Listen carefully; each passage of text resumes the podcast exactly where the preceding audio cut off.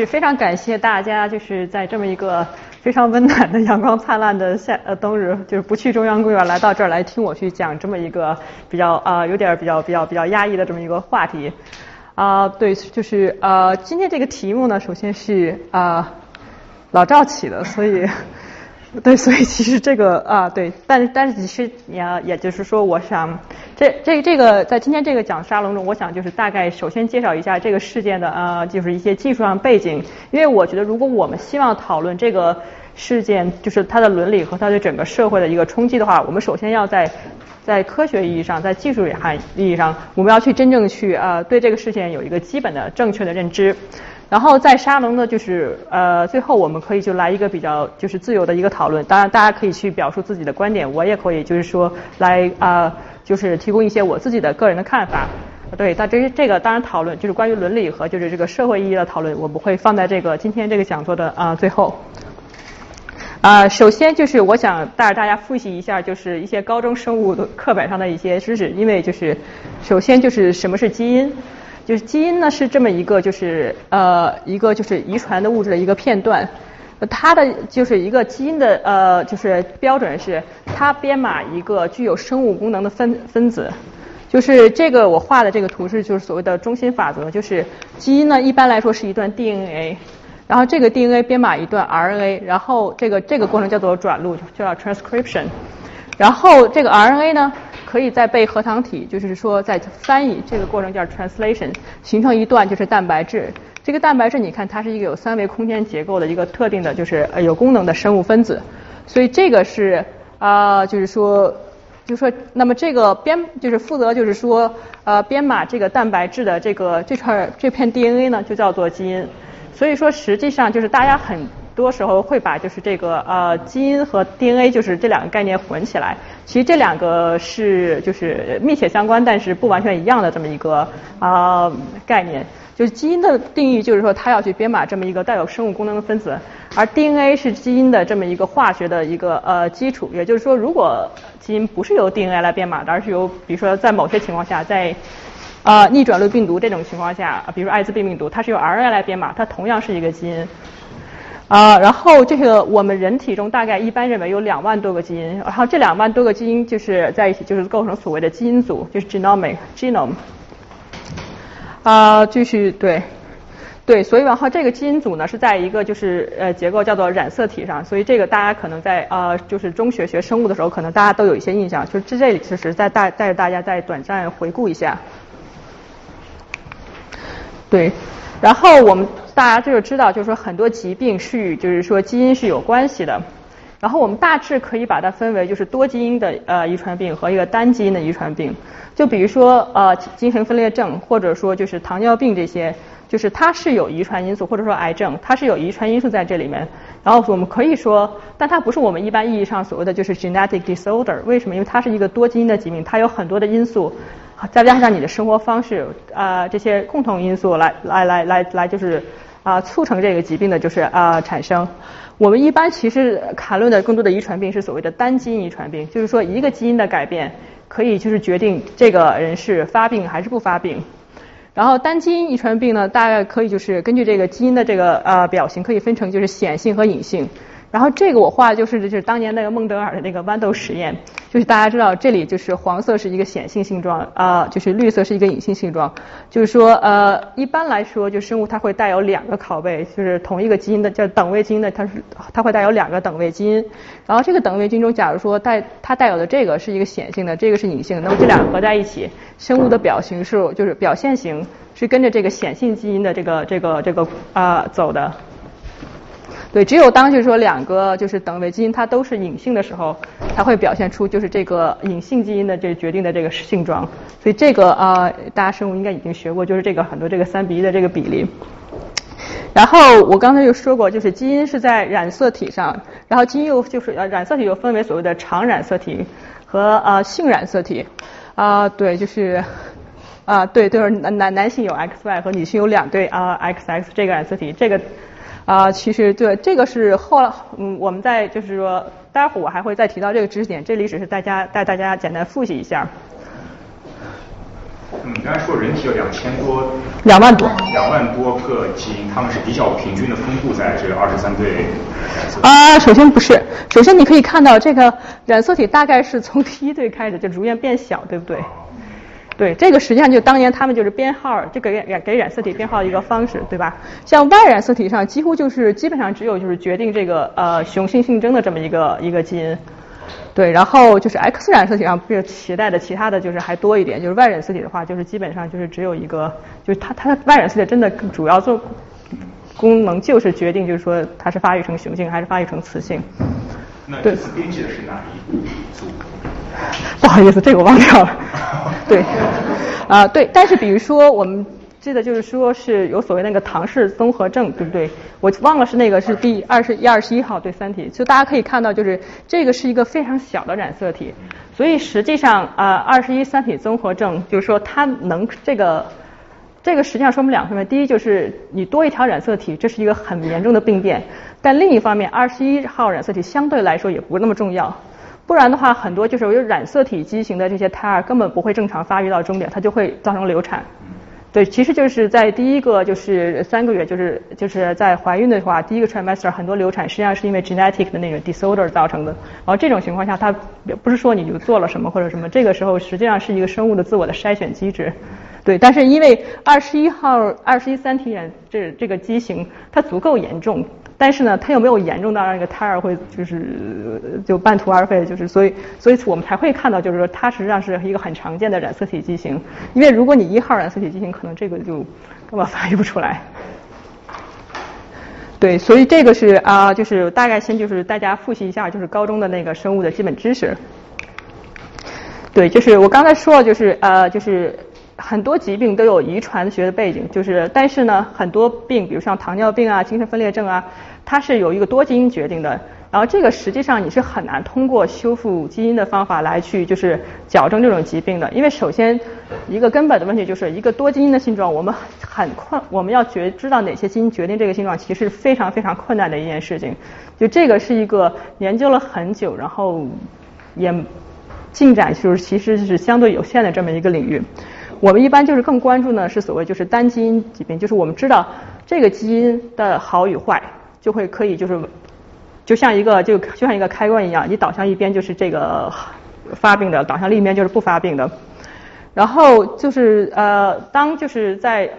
分子生物学就是大概是五十年代，可以说是就是随着 DNA 双螺旋结构的发现诞生的。后来大家就开始就是开始就是去去找这个基因和不同性状之间联系，特别是遗传病，就哪些基因造成这遗传病，然后逐渐积累了一段的一呃一定的一定的知识，然后大家就开始想，就是说我们能不能通过就是来就是改造就是基因，来就是治疗这些遗传病。那么首先大家想到的是所谓就是单基因。遗传隐隐性遗传病，为什么大家先去想这个隐性遗传病呢？因为大部分隐性的遗传病，比如说像血友病，啊，实际上是因为就是你缺少，就是它那个基因的突变的后果是你缺少那个相关的那个功能性的那个生物分子，比如说这个基因就是啊丢失了，或者说有一个突变，造成就是不能翻译成正常的蛋白质。那么这种情况下就是缺，你可以想的一个基本的策略就是缺什么补什么。所以当时啊，就是这些医学家啊和就是生物学家想的就是，如果我们有办法能把基因就是编码这个这个蛋白这个基因送到人体中，那么我们是不是说就可以去矫正这种啊隐性的遗传病？啊，这个是呃对，就是这个实际上就是八九十年代的时候有一个基因疗法的热潮，实际上针对的基本就是这种所谓的单基因的隐传隐性遗传病，又比如说像什么苯丙酮尿症啊，像什么血友病啊。就是它都是缺一种酶或者缺一种功能分功能分子，然后当时就是呃就是可能就是不做生物的呃朋友可能就是说呃不太意会不太直觉上不太会意识到，其实把一段外源的基因去送到人体中，这是一个非常非常困难的一件事情。我打断一下，它是怎么？它是替代的，还是它替代哪段有问题的基因？对，就是比如说，假设中，呃，就假设你在我身体中，比如说我的那个编编译就是凝血因子那个基因是没有功能的，那么呃，也就是说我的身体中没有凝血因子这些蛋白质，那其实你基本就是说可以两个策略嘛，你直接把这个蛋白质送进去，或者说你可以直接把这个编码这个蛋白质的基因送到我我的身体中，然后由我身体中这种就是支持这种这种转录和翻译这种产生蛋白质的功能，来产生就是相应的凝血因子。然后就是这个实际上就是我刚才说就是大概就是想怎么去治疗这个血友病这个问题。就现在治疗血友病的标准方法就是把凝血因子输送到身呃就是人体中，但这个用蛋白质它实际上有一个问题就是呃就是这种直接把蛋白质输呃输送到人体中，它这种思路有一个问题就是这个蛋白质首先你必须能获得这种蛋白质，然后其次呢就是说这个它要比较好运送到就是说它需要发挥功能的场所。有这种基因。对，不是不是，就这个蛋白质，就比如说，OK，就是我想说的就是，就比如说凝血因子是在我们的那个血液系统中，我们在循环系统发挥作用的。你把一个什么东西打到你的循环系统中是非常容易的，你就扎一个针管，你就输，就类似输血的方法就可以输进去了。但比如说，如果我缺的是我肝脏中的一种酶，你怎么把一种酶送到我肝脏中的某些特定细胞中？这个实际上是很困难的一件事情。所以就是。而理论上，如果我们不直接输送蛋白质，我们输送编码那种蛋白质的基因，实际上就可以把这个问题解决掉。因为我们可以把这个基因输送到这种细胞中，由这个细胞在细胞中就就就由这个细胞自己本身的那些就是固有的那些呃转录和翻译的这个功能来产生就是我需要我缺少的这种酶。对，所以说基因疗法理论上是对很多就是这种啊遗传病的治疗就是打开了就是它有提供了很多就是新的可能性。但是呃，但是我刚才说了，就是其实想把这个呃这段就是缺失的基因送到人体，它是一个很困难的事情，因为对基因是一段 DNA，但是你这个 DNA 怎么办？你不能口服啊，不然你的你的你消化道会把它消化掉，你也不能就用针一扎，就因为因为你其实就是对，比如你扎到循环系统中，它没有等，首先它不会就是。非常聪明的就循就循环到，比如说我我缺我希望它在肝脏里，但它不会非常聪明就跑到我的肝脏里，可能还没有在半路就被我的免疫细胞给消灭掉了，因为它是一个外源的一个分子。对，所以当时想的办法就是就是呃，实际上就是自然界中有一种东西是非常善于运送运送 DNA 的，就是病毒。对，就是。呃，病毒呢，它的就是说，病毒本身自己是不能复制，它是需要在寄生在它的宿主细胞中才能复制。然后它进入细胞这个过程呢，它就会把病毒的 DNA 带到你的细胞里。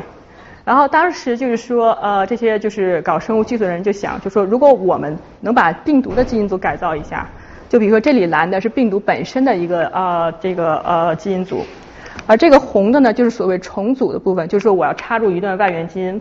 然后我们把这个病毒改造一下，再把这个病毒送到你的那个身体里，然后病毒会入侵你的细胞，然后再把这个基因带到你的细胞里，然后呢，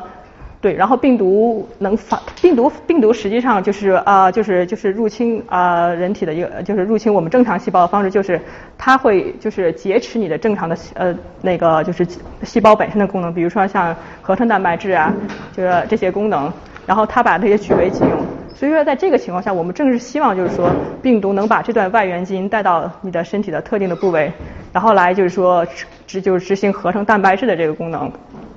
当然，这个病毒它也不是说一个呃，就是什么病毒都可以，因为你想吧，一你一听就是说要把病毒送到人体里，这是有风险，对不对？它会引发免疫反应，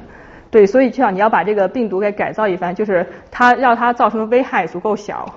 然后让它不易触发这个免疫反应，因为如果触发免疫反应的话，一个是它很多在没有到达目的地之前就被你的免疫细细胞清除了，然后剩下的，而且就是你触发免疫反应会造成就是炎症的这种炎症的这种表现，比如说你发烧啊什么什么这种，就是大家就是也都知道你就是发炎是是一个什么样的情况，甚至可能就是在非常严重的情况下会危及生命。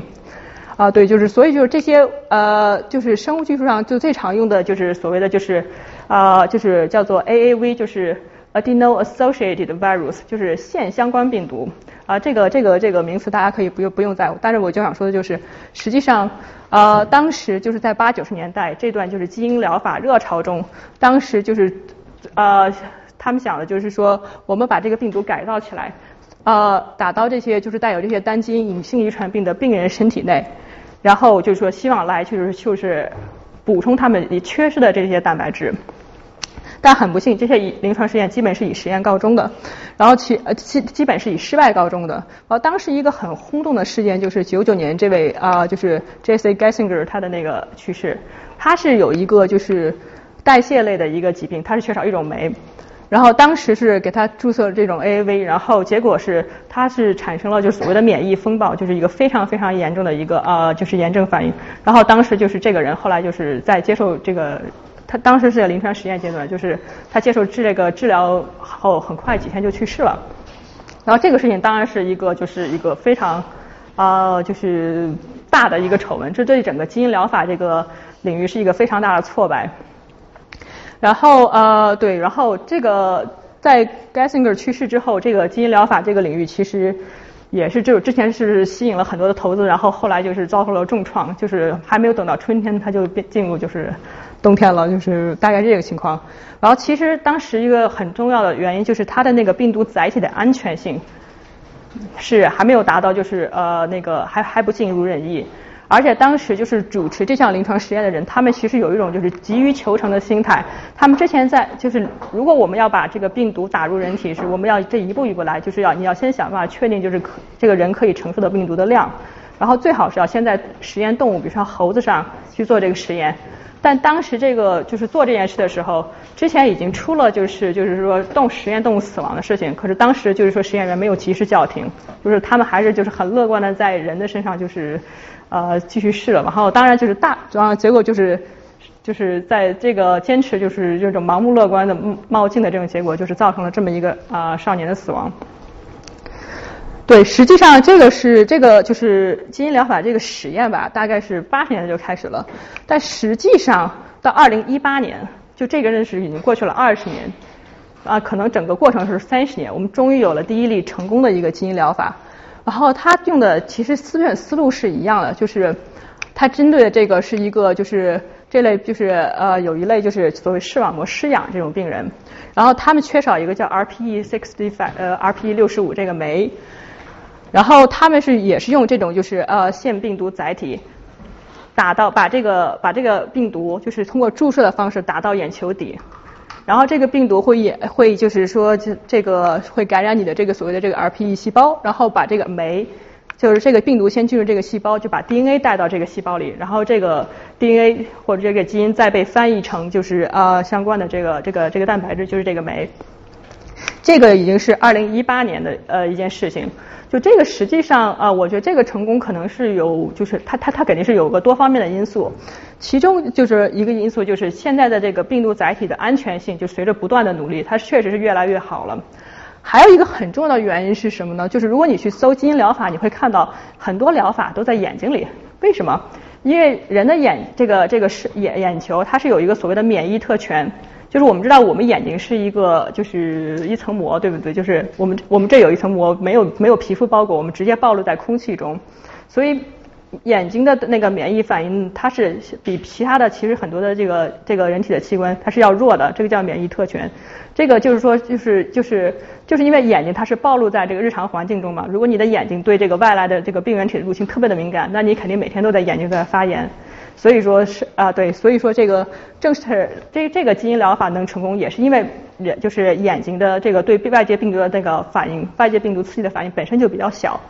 所以就说除了这个，你去搜，如果你去搜就是各种就是关于基因疗法实验，你会看到一大串都是各种眼睛里的，比如说治这个什么没有视觉这个受体的呀，什么治这个比如说没有这个酶的呀，就是很多都是在眼睛里啊就是进行的，对，这个是一个啊背景。对，然后下面就是我想讲一下这个呃这个 CRISPR 这个事情。就我刚才说的，就是说这是这些都是所谓的单基因隐性遗传病，就是它缺什么补什么。但假如说是你的基因，就比如说很多显性遗传病是为什么？就是说它不它的那个原有的那个正常的那个那个拷贝出了问题之后，它不是没有编码那个功能，就它编码那个分子是错误的，而且它有一个异常的功能。也就是说，它呃，在在在在这个时候是吧？你必须把它修正成原来的样子，你才能去纠正就是由这个基因突变造成的问题。在这种情况下，你必须有就是能力，就是直接去编辑这个病人的这个基因组。就是说，这个这个基因不是说我外源的打一个病毒送到你的细胞里，而是说它是在你的那个你的那个细胞的染色的染色体上携带的那段，就是你你自己的内源的那段基因。就是我们要想一个办法，去把这个内源的这个基因上的这个错误改正过来，你才可能去修炼这种遗传病。而这个是要就是说把一个外源基因送过去要困难得多的，就是其实就是我觉得就是有点像，比如说你像一个稻草堆中你丢一根针，其其实就是反正你肯定能丢进去，对不对？你能不能丢到那个稻草堆中你想要的那个地方，那是一个另一回事。但你怎么着能丢进去？但是你要去修正一个呃错误，就像从一个 稻草堆中把那个针找出来，然后呢，那就要困难的多了。因为我们的基因组上有两万多个基因，有三十亿个碱基，然后就是。你要去怎么样去在这个呃这个这个基因组上找到这段序列呢？呃，所以说其实就是基因。这样。那人体每个细胞都包含有这些基因，你要你怎么去？你每个细胞都要改吗？不需要。对对对，这个后面我会讲，就是说这个呃对后面这个会再去提到这个问题。对，但其实就像老师说，其实你是不需要，比如说。一个呃，这两万多个基因并不是在每一个细胞中都同等的表达的，这个是有很精细的调控机制。比如说我的视觉的受体的基因，它只在我的眼睛里表达，它不会在我的皮肤上表达的。所以说，如果我的视觉受体的基因是有缺陷的，我不需要修正我皮肤中的那些错误拷贝，因为这个根本就没有关系，我只需要把我眼睛中的那个错误拷贝修正过来就可以了。对，对，啊。对，因为那个对，就是所以说基因组修呃修呃编辑技术实际上是一个就是在很长时间，这是一个非常就是大家非常希望的就是找到的这么一个技术。然后是在二零一三年的时候，就是有这么一个技术出来，叫做 CRISPR。实际上 CRISPR 这个是这个这个一个很长的一个就是 cluster regularly interspaced Short Palindromic Repeats 这个缩写。这个这个其实啊。这个与 CRISPR 这个东西怎么找到有关？就是 CRISPR 是原来是大家刚一开始意识到它是一个就是啊细菌来防御就是病毒入侵，就有些有些病毒是来入就是是以细呃细菌为宿主细胞的，它是一个细菌来防御就是外外呃外来病毒入侵的这么一个细菌的免疫机制。哦，对了，就是在场就是现在坐在最后那位姜文岩同学，实际上他们他就是 PhD 就是研究这个的，然后当时。啊，对，就一开始大家是以为这只这是一个非常好，就是一个基础科学变成一个重要的技术的这么一个例子。就一开始大家只是发现，就说哦，细菌有这么一个机制，来就是防御就是外来病毒入侵。然后防御的这个关键呢是有一个叫做 Cas 呃 Cas 或者是呃这么一个核酸酶。然后大家又意识到，这个核酸酶呢可以就是说呃用于就是说来编辑这么一个基因组。然后这个其实我想给大家放一段视频。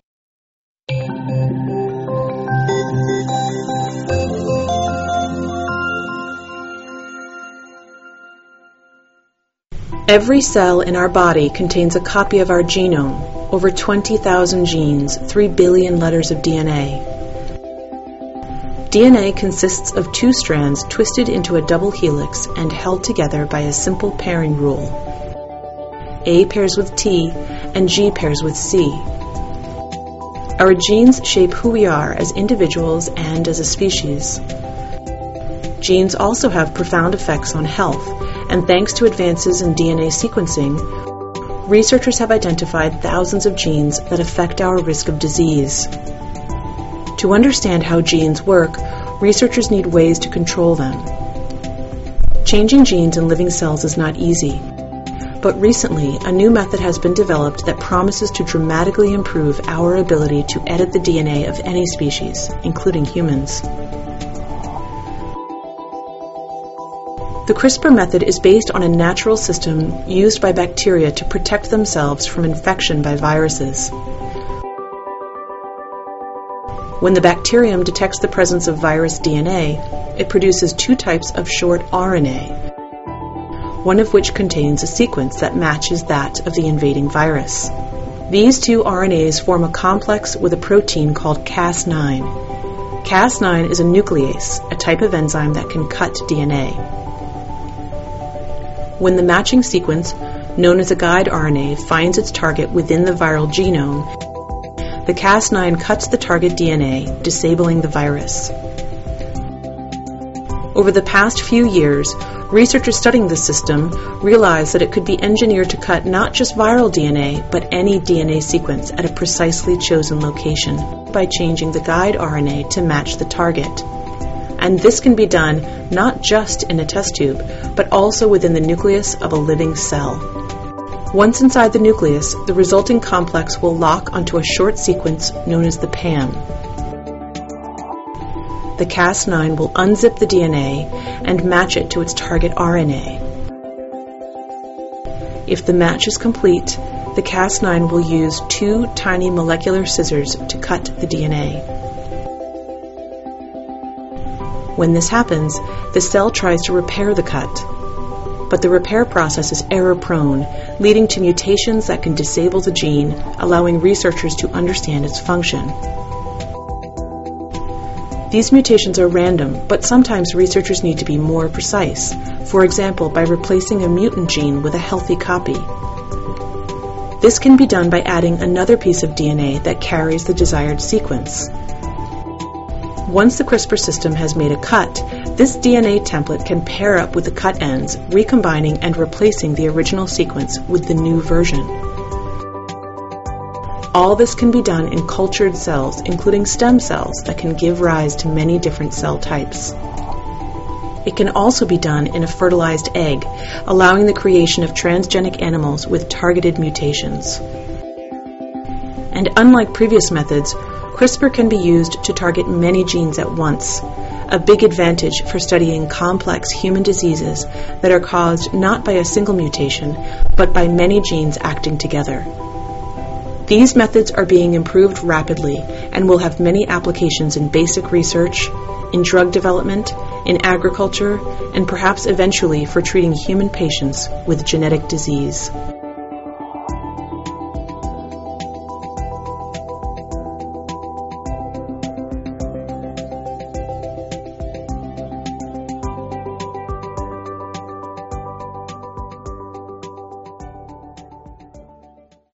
视频呢，来自就是呃波士顿的那个 Broad Institute，就是说这个可能大家听说过，就是一位华人科学家张峰，他是在这个 CRISPR 这个基因编辑技术的这个发展中起了一个主要的作用。就想首先想说一下，就是 CRISPR 并不等于基因编辑技术啊，但但是就是之与它竞争的技术之前还有就是所谓这个心指核酸酶，就是 ZFN，或者说还有这个所谓 Talent，但这这个大家都不用去记住。我想说就是，但是 CRISPR 出来之后，它确实是就是比之前的所有的就是基因组编辑技术要好使多，要高效的多。所以它一出来的时候，当时是一个轰动性的一个呃发展，基本上它可以说是生物技术领域这个这几年中真的是最轰动的，就是这一个一个一个最伟大的一个突破之一吧。对，所以这个是一五年的 Science 的封面，它是这个 Breakthrough of the Year。虽然这个技术一三年出现，但是真的就是它出来之后，哎，发大发现简直是指哪打哪，到了这种这种地步。但我现在就是刚才刚才大家就是说看那个视频，就是呃里面有很多的术语，其实呃可能我觉得比较重要的两两就是有助于你理解这个 CRISPR 技术有比较两点比较重要。就第一点就是我刚才说了，就是基因组上有很多很多的碱基。它有这么几万呃两万多个基因，就人人人体上有两万多个基因，有三十亿个碱基，你怎么找到它？它利用的是一个叫做 guide RNA 这个这个序列，而这个 guide RNA 它是怎么找到基因组呢？它是用的那个就是所谓碱基互补配互补配对这一个很基本的原则。所以说就是只要你知道你的目标基因的序列是什么，你就可以反推出那个 guide RNA 大概是需要是什么是需要什么。然后这个就是说，而这个 Cas9 它是对不同的序列它都一样的。它所以说你你每次只需要很简单改变这个 guide RNA 的这个序列，你就可以把它的目标从这个基因挪到另一个基因上，或者挪到其他的就是这个啊这个基因组的其他区域上。这一点实际上是比之前的这个技术，就之前技术没有做到这种这么高的一个模块化一个效率。第二个就是说，Cas9 工作的就是原理是什么？它在你的原有的那个就是识别 DNA 片段，它剪两个口。剪了这个口之后呢，我们知道我们人体是不能有这种就是断裂的这种就是 DNA 双链的，因为这个是一个很大的问题啊，就是说，所以人体上是有是是有一个就是很多的这种就是修复这个断裂的这个机制的，但是修复的时候呢，它很多时候修复不太好，它就它只满足于就是把这两段连在一起，但连在一起的话，你可能就是并不是照原来就是剪掉的那段插进的，而是就是随便插了几个碱基进去，然后这几个碱基就是错的，然后呢？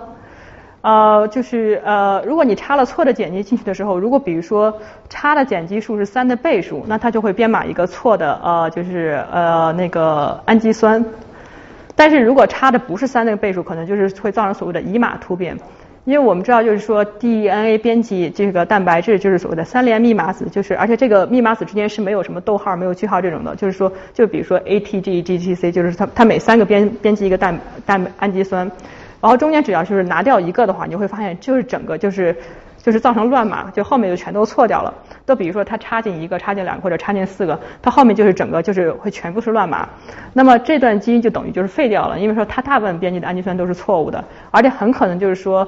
它还会产生，就是意外的产生，就是终终止呃终止密码，然后这样的话就是它不可能再去编辑，就就它很大概率不会再去就是说合成这个正常的这个啊啊就是蛋白质，就是这个完整的这个蛋白质。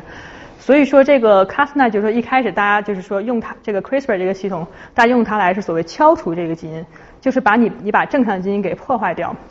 然后后面那个还说，就是说，其实你可以用这个 Cas 呃这个 CRISPR 这系统呢，就是说把这个基因改成另一个不同的这么一个突变体，就是方法就是提供一个模板。然后 DNA 修复的时候呢，它其实还有其实叫做所谓的那个就是同源的那个就基于同源性的那个修复，就是我们的我们大部分基因是有两个拷贝，如果一个拷贝错了的话，它想就是一个拷贝的上面有两个有两个断口，它要修复的话，它一个可能性是它是参考另一个拷贝。就假设那个拷贝是对的，然后他把这个模板给 copy 到 paste 到那个地步。所以说，如果你想去，就是说，如果就是我们想把这个基因改成一个序列，做一个精确的改造的话，其实也可以用同样的一个概念，就是说，我们人为的给它提供一个模板。这个模板呢，就是中间有一段是跟原有的那个基因是互补的。这样的话，你就可以 trick 那个细胞去认为，哦，这个就是我需要的模板，然后它就把这个序列插进去。但是实际上就是呃。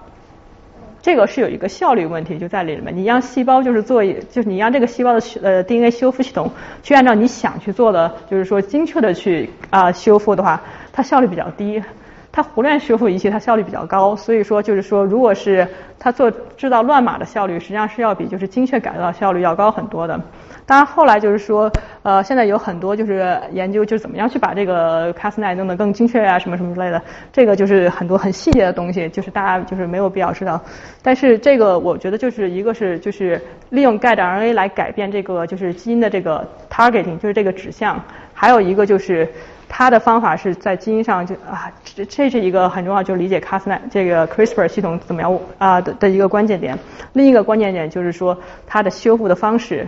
是通过就是说，就是把这个两个断裂的这个 DNA 链连在起来，连起来。然后，但是很多时候修复是会产生就是错误的这个乱码的这种这种修复方式。然后这个就是这个，我觉得这个视频中可能就是比较两个重要的比较两个比较重要的地方。对，然后这个革命性的技术出来嘛，那钱也就会跟着进来。所以这个是呃，就是在美国三家就是说 啊，在那个就是生物技术市场这个 startup 市场上，就是炙手可热的三家公司。然后这个 Editas 就是这个 Broad，就是刚才那个视频啊，他们和张峰他们就是创立的这么一个就是基因编辑的这么一个公司。然后这个 CRISPR Therapeutic 还有一个。Intellia 是其他的就是说参与 CRISPR 技术发展的他人创立的这些公司，但不管怎么说，这些就是这个是一个就是就是说这个 CRISPR 技术一出来之后，大家就很就是立刻看到了这么一个就是在呃医学上应用的前景，然后即刻就开始有人就是就是风险资本就开始进入这个领域，然后想去把它就改造成一个实际的一个疗法。但是啊不行，这这这我来讲，大家不用读啊。就这个，这个，这个实际上吧，就是在很多生物技术的这个历史上，它都是一个你想的概念都非常美好，但现实它都很呃骨感，就是那种感觉。就是 CRISPR 有一个缺点是什么？呃，它就是说，比如说呃，它是依赖那个 guide RNA 来去呃识别，就是 guide 就是那个的指导，就是 guide RNA 来识别，就是它的你你的你的目标的那个基因。但是有时候吧，可能你非目标基因上有一段序列跟你的概念上长得比较像，然后这样呢就会有一有一个就是就是导向错误的这么一个概率，这就是所谓的拖把效应。如果你 CRISPR，比如说我我这个呃 CRISPR，比如说我有二十个就是说编辑事件，其中十九个是正确的，一个是错误的，对，这就是所谓的那一个就叫做拖把的这个事件。但实际上脱靶事件可能没有我我刚才说的，比如说十九比一这么这么小，因为实际上你想，你钙蛋儿一般也就是二十个碱基，在这个三十亿个呃就就就二十个碱基，在人体基因组这三十亿个碱基中，可能真有不少序列跟它长得就比较像。所以你当然是可以通过优化这个钙囊来减少这个脱靶呃事件的概率，但是它还是会有。所以这就是在治疗中一个很大的问题，就是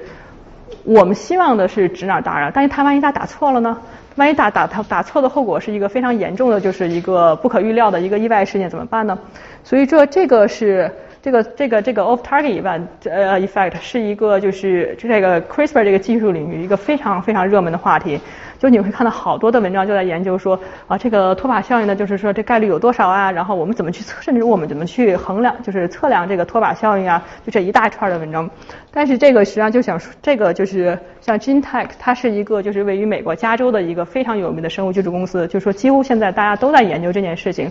而且这个是一八年的一个文章，对，这个就是其实就是我们今天当下的这么一个研究热点。然后我举这个例子，实际上想说就是。关于这个脱靶效应到底有多大，我们能在多大程度上减少，就是把这个脱靶效应控制到合理程度，其实我们现在都不知道。啊，我有个问题。嗯。什么？你什么时候在哪个阶段你能发现是脱靶了？而且有几个脱靶了？是什么阶段发现？哦，这个看你编辑的是个什么东西。对，这个实际上这是一个非常重要的问题，就是这跟你怎么去这个就是比如说你要测脱靶效应，比如说你可以去预测你要脱靶的区域是哪儿。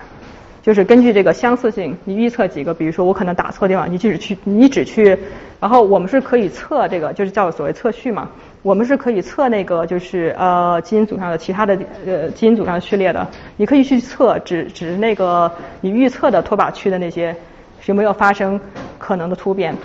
但你也可以去就是说测整个全基因组，就是把这个三十一个碱基全部 sequence 一遍，然后呢。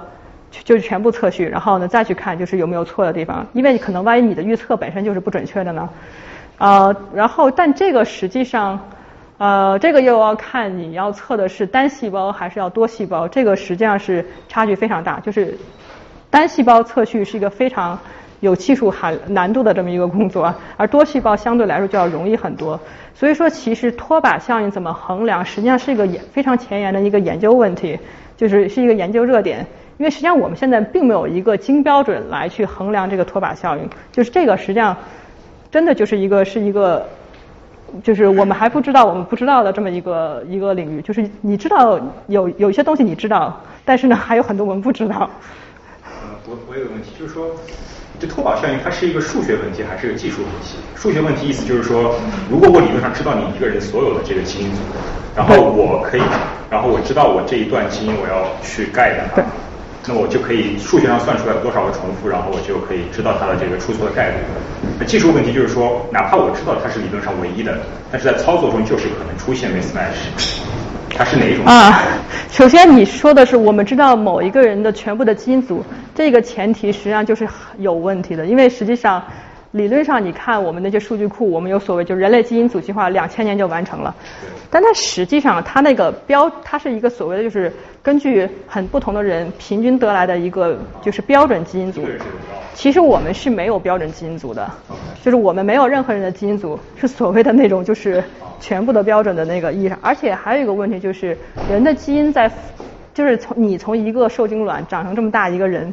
你的细胞要复制就是很多很多的次。这个复制是有一定错误的，所以完全可能，比如说你从我的那个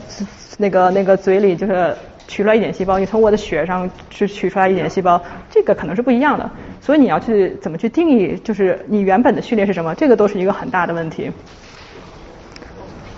对，然后这个是我又放了一个例子，就是说这个这个这个大家都不用读，但这个其实就是说。呃，他说这个脱靶效应其实比我们想的还要复杂，就是说我们以为就是脱靶效应只是说把一些就是脱靶区的那个序列搞错了，实际上不是，它可能诱发大，就是说就是所谓几 kb，就是几千个碱基的那个缺失，就是可能预可能就是说我们以为只是一些点上的一些错误，它可能实际上造成就是说某些区的这整个整个那个基因就被删掉了。或者说它也不一定是金，就是就某一段的那个就是染色组的 DNA 序列可能会整几几 KB 的序列都可能会被删掉。哦，这个是当时就说一开始没有预测、没有预料到的一个现象。但也就是说，这个实际上关于这个 CRISPR 这个副作用的，嗯，它的那种就是那种意外损伤，实际上可能要比我们一开始预测的还要复杂。但其实我想说的就是，这个是一个一八年的一个文章，就是去年几个月前。是预测还是在实验上已经发现？这个是在实验上已经发现，就是他们对他们做这 CRISPR，然后他把这个老鼠测了一遍，然后呢就就发现哎。原来不止只有，就是说有有那种就是因为拖把效应，就是打错了造成的点突变。它甚至其实还有对这个就是整个呃基因组一个更大的一个就是更大规模的结构上的一个损伤。然后这个是一九年，其实就是在上周出来的这篇文章，它大概是说什么呢？因为那个 CRISPR 这个系统啊是在一些就是呃细菌中发现的，而这个细菌这些细菌我们人体可能之前已经接触过了。然后也就是说，我们人体可能已经存在对这些细菌，包括这些细菌中的一些蛋白的免疫反应。然后他想验证的就是一说，因为我们之前跟这些细菌已经共生过一段时间了，我们是不是其实对这个 Cas9 已经有一些免疫的能力了？就什么意思？就是说，如果或你把 Cas9 打入这个人体，你的免疫系统可能已经就是说是就像。就像就是说，那那你之前跟那些细菌就像一个疫苗一样，你的人你免疫系统已经学会了识别这个 Cas9 这个外源蛋白，那它会冲上去把这个蛋白给消灭掉。那首先就是说，这个 Cas9 效果可能就没有我们想的那么好。然后其次就是，嗯，就是每次诱发免疫反应，你都是有一定风险的，就是你会有一些炎症反应，这些就是它的副作用可能要比我们想的大。其实我想说，这个就是一九年，就是几个一个星期前的这么一篇文章。我摆这三篇文章的目的，其实就是想说，关于 CRISPR 这个安全性、它的操作性，到底这样很多的那，就是很多技术上的细节，这些藏在这些细节中的魔鬼，我们都不知道。这是一个非常热门的、非常前沿的，很多都是我们不知道、我们不知道的这么一个情况。所以说，虽然有这么多风险资本，就是说进入这个呃。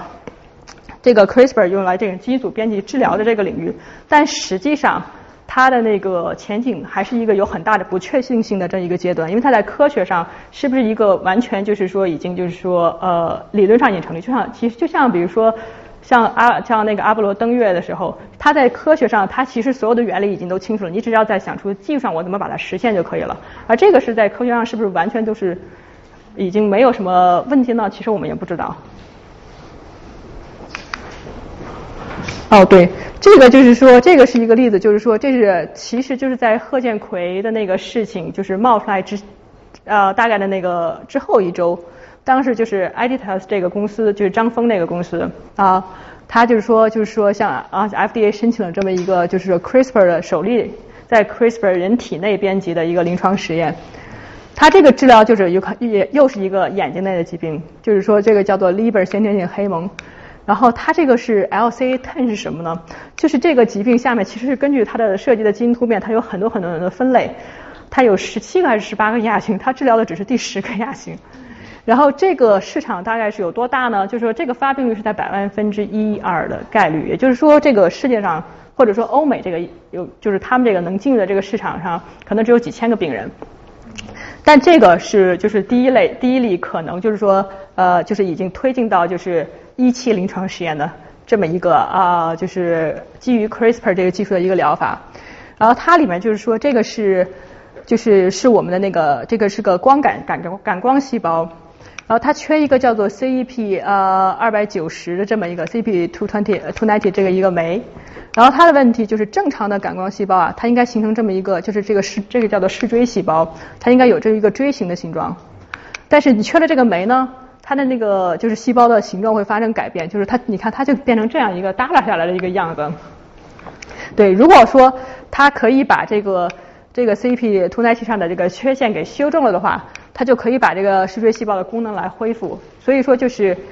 呃，看就是它又是一个在眼睛中试图进入啊基因治疗的这么一个例子。然后它其实你就就是它的这个市场其实就是一个大概可能全世界就是只有几千个人的这么一个市场。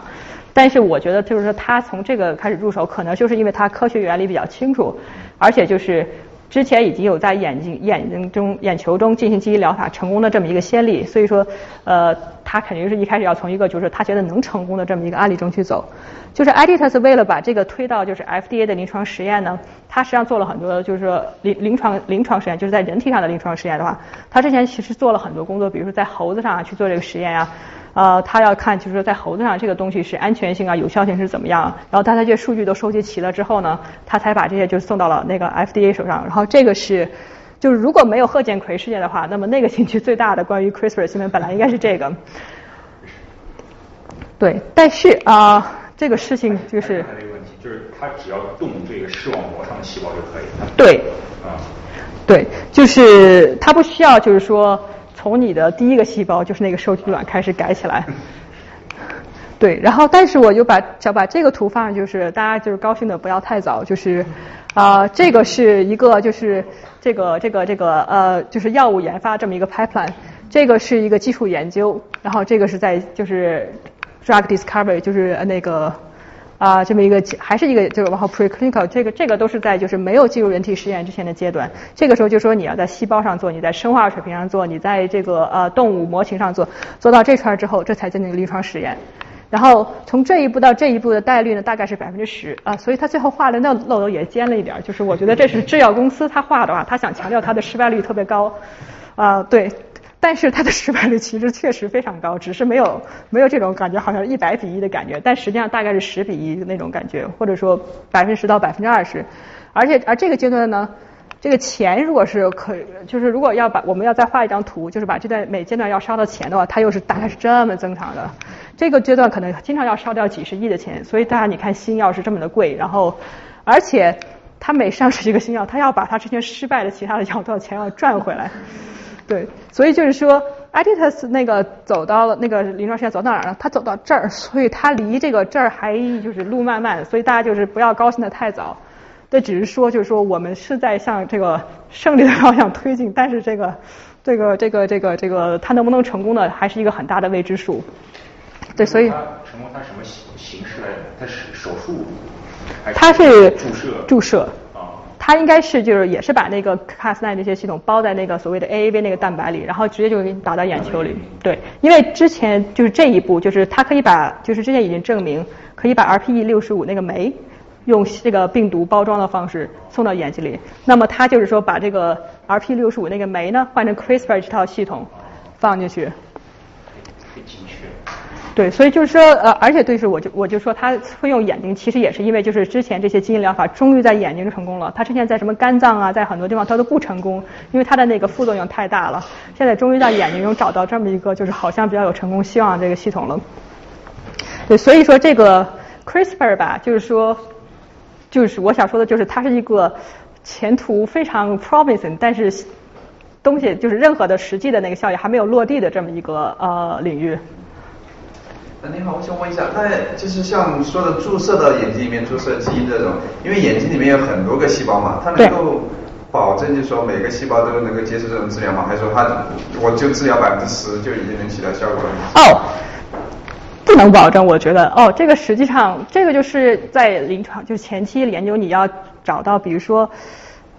它比如说，它能修改多少个细胞，肯定是跟你注射的病毒的量有关，对不对？你注射的非常多的话，修改就会多，但是你的风险也就越大。所以它要找到一个最佳的平衡。还有就是你说的那个百分之十是不是就够了呢？这也是一个问题。就是说，这肯定是我觉得这肯定是你跟你的那个要修改的基因有关的。就比如说有些东西，比如说你缺少一种就是呃，比如说呃，像就像这个例子。之前呢，你的所有的这个视锥的感光细胞上，这个都有问题。如果我们能恢复百分之十，你可能就会从没有到有一些，就是反正就是肯定是没比没视力要好，对不对？嗯。所以说它是不是够了呢？这个也是要看你要达到的治疗的这个终点是什么。对，但这个就是说，就像你说，其实有很多很多就是细节，你都需要去一个一个的论证出来。所以说，这个临床就是一个药物研发或者一个新的疗法研发，实际上真的是一个非常啊艰巨的工作，而且是不到这一步，你真的就是不能就是是就不到正式上市这一步，你就不能太高兴。而且上市之后吧，有时候就是到了大规模应用，你又发现新的问题了，那个药物还得召回。对，所对，所以我想哦，顺便再说一句，就是大家在那个微信朋友圈里，或者说那个什么，就是家里的那些群里啊，经常会看到就是各种什么这个发现了什么癌症的新疗法呀，那个什么什么什么的。其实那些，我跟你说，除非上面写的就是那个什么 FDA 批准这几个字出现了，不然的话，你都不知道它在哪个阶段。其实很多很多都在这个阶段。所以就是那个，就是在这个时候，你就要谨慎的乐观，就是只要这个就是标准的表态，就是 cautiously optimistic 就可以了。然后你都不能把它太把它当成就是说，哦，真的是有这个东西出来了，这个这个这个，因为从这一步到这一步，实际上是有一个非常大的一个距离。都错了，好，这个实际上，对我刚才讲的就是一下，就是 CRISPR 在这个呃。就是在这个就是基因疗法上的这个应用的一个现状，就是看就是就是有很多的希望，但是远大前程还在头几步。然后下面我其实我想提的呢，是一个就是跟这个这个治疗没有关系，但是实际上我觉得可能几年后又变成关于 CRISPR 一个热点这么一个应用，叫做基因驱动。就是我刚才就是呃大家讲过，就是所谓的那个孟德尔的那个正常的遗传，就是说。一开始，呃，啊，不好意思，要这个要，我这个应该加一个 slide，但是就一开始你看，就这两个等位基因比例是一比一，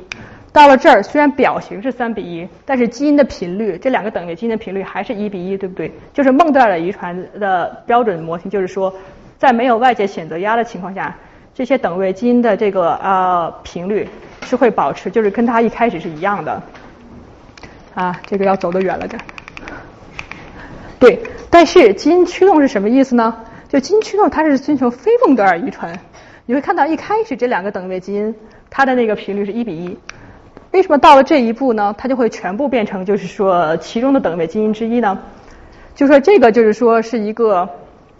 新的一个就是说改变，就是说就是促进促进促使一个呃特殊的基因在一个就生物群体中扩散的这么一个技术。这个实际上是一个呃，就是非常听起来非常惊悚的一个技术，但是就是我这里试图跟大家就是讲一下它是怎么怎么工作的。就是首先呢，你要就是说你可以就是用这种就是呃就是病毒这种方法呢，把带有一个 CRISPR 就是带有 Cas9 和 guide RNA，还有一个所谓 payload 基因，就是你想扩散的那个基因插到这个基因组里，然后这个插进去之后呢。这个 Cas9 呢会表达，然后你这个 guide RNA 呢，要要就是说，就假设这两个在基因组上，它本来大概就是在差不多的位置，它就是这两个等，就是这两个是等位的这么一个一个基因组的这一个呃位置。然后这个卡这个你插入这个基因之后呢，你的你的啊这个还是个 plasmid，OK，what whatever，就是说这个 Cas9 会表达，然后会在这个这个地方插，就是切一个口，可能只是在那个两个等位基因中的中间一个切一个口。然后呢，在切出这个口之后呢，你有没有看到，就是你插在这个就是让基因就要开始这个这个外源的 DNA 上，这两个地方和这个是互补的。然后所以就是说，当当你用这个 Cas9 和 GuideR 在这个基因组上切了这个口之后呢，它修复的方式是把这整一段都给复制进去。所以这样的话，你就是说。把这个把这个东西，就是说，呃，这个这个外源的基因，就是说这个插进去，哎呀，怎么说这个说着这个讲的比较复杂。然后这个这个最后，你就是说在你的两基因组的两个等位基上，已经有一个被改变了。然后呢，这个时候我们还有这个基因组上另一个等位基因，它就会重复这个过程。然后这个 Cas9 会继续被表达。然后呢，它再根据这个 guide RA 指向，它在这个又切一个口。然后这样的话，到到这个最后一步的时候，是两个就是基因组上原有的两个啊等位基因都被改造成了你想要的那个基因，这就是一个所谓的非孟德尔遗传。就是这个我不知道大家就是有没有我我可能讲的比较的那个那个那个不太好，就是就是你就是，但是就是说这个这个 take home message 就是说我用这个 Cas9 这个这个 CRISPR 系统基于 CRISPR 系统的这个这个基因驱动。可以就是说促使一个呃特定的基因在这个群体中啊快速的，就是说以超出孟德尔遗传的这种这种频率扩散开来。呃，这个啊，这个大家如果有问题，大家可以继续再去那个什么，或者说对着这个这个这个 scheme，就这个其实不是一个重点，这重点就是说它可以就是说实现就是超孟德尔的这么一个遗传的这么一个这个这个这个基因传播模式。对，这个基因驱动，这个零三年是一个理论上的概念，到了一四年呢，就是基本上在实验室中已经就是说形成了，就是已经成型了。然后到了这个一七年的时候，有一个很大的例子就是什么呢？它利用这个基因 Drive 这个系统啊，在这个疟蚊，就是传播那个疟疾的这个这个这个蚊子中，制造了一个雌性不育的这么一个性状。就本来说，如果有一个基因会让这个疟蚊雌性不育的话，它根据这个这个，如果是在一个孟德尔遗传的话，它的频率肯定是会会就是像原来一样，而且而且这个如果是一个不育的性状，它肯定会 selected against，对不对？但是，但是在这个 gene drive 呃，在一个 gene drive 这种情况下，它会让这个不育的这个性状，在这个快速在这个蚊子中群体中扩散开来。也就是说，这个实际上当时他们就说，哦，这个我们可以用来控制疟疾，因为我们可以让就是传播疟疾的蚊子都变成不育。但这个其实你去想一想，其实是挺恐怖的一件事情。就是如果对我，就说我当然可以制造一个不育系的这么一个蚊子，我也可以就是制造一个更强大的蚊子。就如果我知道一个是。而且，如果本来是你只是做一个生物武器呢，你还会想这个东西怎么扩散？就是这个这这种带有这种就是特殊性状的蚊子，它就是说它在自然界中它的那个增长的速度会是比较慢的。如果按照孟德尔遗传的这种规律，但是现在有这个 gene drive 的话，它的扩散的速度就会超就是就是会超级的快。就这个好像当时是说就是七代或者八代之后，就是一个很大的一个蚊子的那个 population 全部都是一个雌性不育的，它下一代就肯定全灭绝了。所以说，所以我理解正确的话，就是它这个所谓基因驱动，就是说我一个我把一个基因里面插入强行插入这段基因这一段这个呃这个 Cas9 这个序列，然后当它和别的基因组合的时候，它会就理论上孟德尔情况下一半一半会保留下，但是在这种情况它会强制的让另外一对基因也同时发生同样的。就它会强制的把这一段基因给插到下下一代下面。对，就是这个概念，就是利用的就是说，Cas9 和盖尔能在这个地方切个口，然后它本身它不光缺口，它本身还是个模板，它是个基因修，它是一个在出现 DNA 出现缺口之后，它是既做剪刀又做模板，所以它下一代就全都是剪刀。因为另外一个是没有这个，所以不存在选择问题，只能选它。对，所以说就是这个实际上。啊，对，这个是今年年初，他又在老鼠中实现了 gene drive，也就是说，这个实际上是在大家要从蚊子到老鼠，我们一般认为这是一个更高高等的一个生物。也就是说，这个实际上 gene drive 这个概念一出来之后，很多人就在讨论说，它会不会是一个生物武器？我们要去怎么去监管这个东西？然后这个啊，这又是一个很大问题。但我觉得可能说不定哪天你又听到一个爆炸性的新闻，说谁谁谁释放了这么一个生物武器，就是利利利用这一个。啊，gene drive 的，所以说这个，我觉得这是 CRISPR 技术中又可能带来的就是另一个问题。哎我我我我脑洞大一点，比如说真的如果这种生物武器，我我往一个人身上注音注入的这种有问题的这个补充的基因，那么他就他就不能去给别人去繁殖了，对吧？因为不然的话他就会把这个问把这段基因给强制性的给扩散到了，它相当于是个基因病毒这个人本身。你可以这么说，但是有个问题，它必须注射到你的生殖细胞里。这不是那么容易的一件事情。对，所以这个基因 drive 能能 work 它前提是有性繁殖。嗯嗯。对，如果你是自己单细胞复制，那就没有问题了。对对，但是但是对，就是像人人体，比如说有一个很大的问题是什么？就是你是一个成年人，怎么样去改造你的生殖细胞？这不是这么简单的，对不对？如果你是还是一个受精卵，那你就把这个受精卵改掉了，你的生殖细胞肯定也会改掉。对。但是如果你是一个成年人，你你是不可能改。改变就是人的那个细胞总数是以 trillion 为单位，你是不可能把我身上所有的细胞都改变的。对，它这个跟性染色体没有关系，不一定是要加在性染色体。不一定要加在性染色体上。我想问一下，那个蚊子的话，它繁殖是比较快的，所以它做脐带的话，可以把一个叶去。但放在人身上，它繁殖的话有效。对对是，就是蚊子因为繁殖比较快嘛，所以说他说这这这是一个就是一个更好的一个 demonstration。你放在人身上，当然那人可能根本就不打算生小孩儿。对，但是这个对，但是我就想说的是这个。但就是蚊子，哪怕比如说你怀着一个很好的一个初衷，说我要去灭绝疟疾，但是我们并不知道疟蚊在整个生态系统中有什么作用，它说不定会有一些连锁的一些意外的一些反应。又比如说，实际上这个人真的就是或者说就是这个还是个怀着一个好的一个初衷。再比如说有一个组织怀着一个恶意的初衷，他说我把你们这些蜜蜂全都弄成不育的。那结果你后面过几年你的农业崩溃了，因为没有来蜜蜂来这个传粉，这个是有可能，这真的是一个可行的一个生物武器，而且你把它放到野外，它还很难去检测出来，你是把它抓出来。所以，所以就是说，关于这个 CRISPR 的很多监管技术中，其实我觉得在这个就是一个大家有想到是一个胚胎编辑，另一个其实就是说整个就是生物这个技术界非常忧虑的就是这个基因驱动这个东西要怎么去监管。然后这里我想就是说一下，就是 CRISPR，我们刚才一直在强调说它它的比之前的基因编辑技术的一个好处是它很容易操作。它到底有多容易操作呢？这个是你要放到这个呃 put into perspective，你就你要放到这个就是整个这个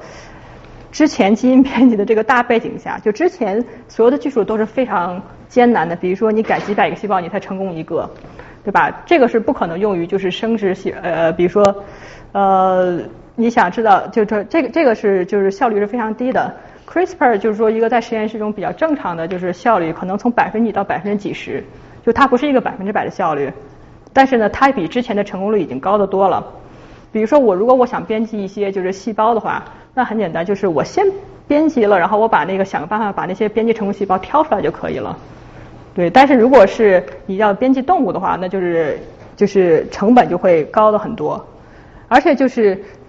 我们说 CRISPR 很容易，那是在就是说就是在一个有标准的，就是就是就是在假设你已经有这些就是生物技术操作的平台的前提下，你再去做 CRISPR 的话，这个额外的成本是非常低的。但并不代表就是说这个是是个人就能搞出来这么一个一个事情。就是比如说你在你家，你想你做一个 CRISPR，首先你怎么去构建这个这个这个这个。这个这个细胞对不对？你在你家的话，你可能细胞你根本就养不活，因为我们 实验室养细胞的话，我们要有恒温，恒温其实还比较好办。然后我们要有恒湿，然后我们要有固定的二氧化碳和氧气的这个含量。然后实验室中你可以拉两条，就是那个供二氧化碳和氧气的管子，都都连到你的那个培养箱里。你在家里谁有这种条件？对，所以说这个是呃 CRISPR 它的就是扩散的最大的可能性是什么？它就是说是在就是。并不是说是一个普通人可以说随随便便的，就是说，呃，像比如像你看那个《绝命毒师》里，他在自己家厨房里合成那个毒品。其实这么说吧，就是合成毒品最大的问题就是法律和这个道德问题，它其实在技术和问题上，它不是一个非常大的问题。对 CRISPR 操作的那个对基础设施的投资的要求是比在自己家合成毒品要高还很多的，所以这个我觉得出现绝命毒师中那种情况，就是一个完全的就是外行人跑来把这个系统折腾出来，概率是不大的。但问题是内行人怎么办？就比如说，可能如果你不在一个生物实验室中工作，你你在自己家里是折腾出不出来。但是对我来说，这个我只是我比如说我。呃，很容易搞到 Cas9 的这个这个酶，我很容易去设计出来一个 guide RNA，那个设计出一个 guide RNA 的钱，可能也就是一碗拉面的一个钱，所以 所以说就是说，实际上就在假设我已经有这个平台的情况下，我再去做这个东西，实际上是非常容易的。这个就是说 CRISPR 为什么是一个非在实验室中快速普及的这么一个技术，但同时。实际上也是一个很难监管的一个技术，因为它的就是在在全世界这个几万个实验室中，它的操作门槛太低了。所以这个其实 CRISPR 最可能出问题就是有一些就是呃专业人员突然就是哪个脑子弦不对了，然后跑去就是说做出这么一件事儿来，然后我们最后就真的出了这么一件事儿。对，就是所以去年我记得是感恩节的那个周日，然后我突然在那个那个那个那个就是微信啊。就看到这么一个新闻说，到就当时还是一个豆腐块新闻，就说有时候一个人制造了一个 CRISPR baby，我说什么？然后因为当时就是说，其实就是所有的大概就是，其实我本人并不是研究这个 CRISPR 技术的，但我觉得就是因为这个技术太有名了，真的是这几年最热门的话题，就所有但凡还看一些就是生物学界，但凡还看科技新闻都知道啊，CRISPR 有些拖把这个问题啊，CRISPR 就是说有这个什么什么什么有这个问题那个问题，就是大家都知道它还没有进入就是人体的这个就是就连人体治疗这个临床实验都还是当时都还没有宣布，然后现在突然冒出来一个基因编辑的一个婴儿，然后我们当时就是一种震惊的这种这这种啊感觉，然后我第一反应是这是假的吧？后来我再想，哎，可能还真的不是假的，因为他操作太容易了，所以就有一个人如果是执一意孤行，他真的是可能能做到这件事情。所以啊，对，然后下面我来讲一下，就是他这个基因编辑婴儿这事儿是大概是怎么做出来的。OK，首先他编辑那个基因呢叫做 CCR5，这个 CCR5 呢是一个 G 蛋白偶联受体。OK，这个也不重要，就是就是大概这个，你看这个七四跨膜的这个蛋白。然后 CCR5 呢，它有一个，它是在一个免疫细胞中，它有它与人的免疫的功能有呃是有一个，它在人的免疫系统中有一个很重要的很重要的作用啊。但是呢，它有一个意外的副作用，就是帮助艾滋病病毒入侵。这肯定不是说这个 CCR5 的原本的功能，它不是它就是说本来就是人体系统想要的功能，但是。它就是说，一个这是一个艾滋病病毒，这个是艾滋病病毒上就是表面的两个蛋白 GP41 和 GP120。然后艾滋病病毒呢要入侵，就是就是这个地方是你的，这个是你的呃就是淋巴细胞的细胞膜。它呢艾滋病病毒现在想从这个细胞外进入细胞膜内。它要艾滋病病毒想进入细胞膜内的话，它要跟那个就是淋巴病毒上两个蛋白两个膜蛋白结合，一个是这个所谓的这个 CD4。另一个是这个 CCR5，或者在有些情况下是另一个呃类似的一个受体叫做 CXCR4。对，就也就是说，呃，艾滋病毒只能感染就是同时表达 CD4 以及 CCR5 和那个 C CXCR4 之一的这么一个细胞。所以说，艾滋病毒它虽然听起来很可怕，但它其实只是它只入侵我们的淋巴细胞，你用它感染你的神经，它感染不了的。因为你的神经上并不同时表表达就是 CD4 和这个 CXCR5 呃呃 CCR5 这两个蛋白，对，所以所以说呢，因为 CCR5 对这个艾滋病病毒入侵淋巴细胞有一个至关重要的呃地位，所以说呃有些人他天生 CCR5 是有缺陷的，结果这些人就是说很意外的他获得了对艾滋病病毒的免疫力，然后左边这个图这个人叫做 Stephen Crown。然后，他是一个很传奇的这么一个人物，就是八九十年代的时候，就是艾滋病病毒这个这个瘟疫刚开始爆发的时候，就当时受打击最大的群体之一，就是在旧金山和纽约的，就是就是男同性恋群体。然后当时是呃，他身边的人都在死掉，他自己男朋友也死掉了，但是他活着，而且就是他活得非常的好。然后然后当时就是洛克菲勒大学那个就是呃那个 demo 就是有个艾滋病中心。当时就有一个医生，他在找这种人，就是说这个人是在艾滋病高危群体，可是他自己却不染病，这是为什么？他觉得就是找到这种人，就有可能有助于理解我们艾滋病怎么传播的这个机制。呃，真找到这种人，当然就是他是一个第一个来报名，他也是最有名的一个人。其实后面还有就是类似的这么一个很小的同群体，然后在他们身上就找就一就找到了这么一个 CCR5 的一个缺陷的一个版本，叫做 CCR5 Delta Thirty Two，就是 Delta 三十二。它就是 CCR5 的这个，大概在这这个地方少了三十二个，第五个呃跨膜区少了三十二个碱基，然后大家的三十二除以三，它是余二嘛？对，后果就是从这个之后呢，就造成一个乙码突变，然后其中出现一个提前出现一个中之子，所以最后这个 CCR5 缺了最后，最后两个就是跨膜区，然后这个 CCR5 就是不完整了，所以说它也就不能正常的表达到这个细胞膜上，结果就是。他对这个艾滋病是有免疫力的，所以说就他身边人都在死，然后他可是他自己活得好好的。对，然后这个是，就说这个是一个另一个很知名的例子，就是所谓这个 Timothy Brown，他是所谓的一个柏林病人，就他是理论上唯一一个就是艾滋感染了艾滋病，而且还被治愈的这么一个人。然后他当时是怎么回事呢？就是说他是先感染艾滋病，然后之后服用就是说那个抗逆转录入病毒这些药物啊，然后就是把这艾滋病控制下来。但他真是运气太不好，他又得了白血病。然后，对，然后大家知道艾滋病感染的是淋巴细胞，就淋巴细胞其实就是一种白细胞。然后他得了白血病，然后他是当时他的主治医生有一个非常天才的想法，就是说我们能不能就是说把他的那个就是他他需要接受就是这个干细胞移植。说能不能我们找到这么一种就是呃捐献者，就是说他们的那个这个捐献者的那个 CCR5 这个基因是本身有缺陷的，这样的话，我们把这么一个 两个东西结合在一起，这样一石二鸟。对，所以说这个这个这个还真的就是成功了。所以说他是成为一个就是从运气一个非可以说是运气真是倒霉透了这么一个病人，变成一个就是医学史上的这么一个传奇。所以这个是一个很重要的例子，就告诉我们什么呢？就是说这个是这个贺建奎这个疯狂的这个计划的一个起点，就是说如果他他就是说他的这个 hypothesis 是这这个假设是就是如果我们能人为的制造出 CCR5 的这个缺失的这种这种基因型，那么我们可以用它来抵御艾滋病。然后这个是 CCR5 的这个这个 delta CT2 这个呃基因频率，就大家可以看到，实际上是欧洲人后裔，就是所谓白种人中，他们比较高。然后但是你看这些就是其他地方的，其实一看也就是都是欧洲移民后裔，就是居多的这么一个地方。而就是在东亚裔和其他的就是大部分的就是非裔和这些其实是非常少的。然后在这个有些地方就看可以看到，在不同的地方就是 CCR5 的基因频率甚至可以达到百分之十，也就是说，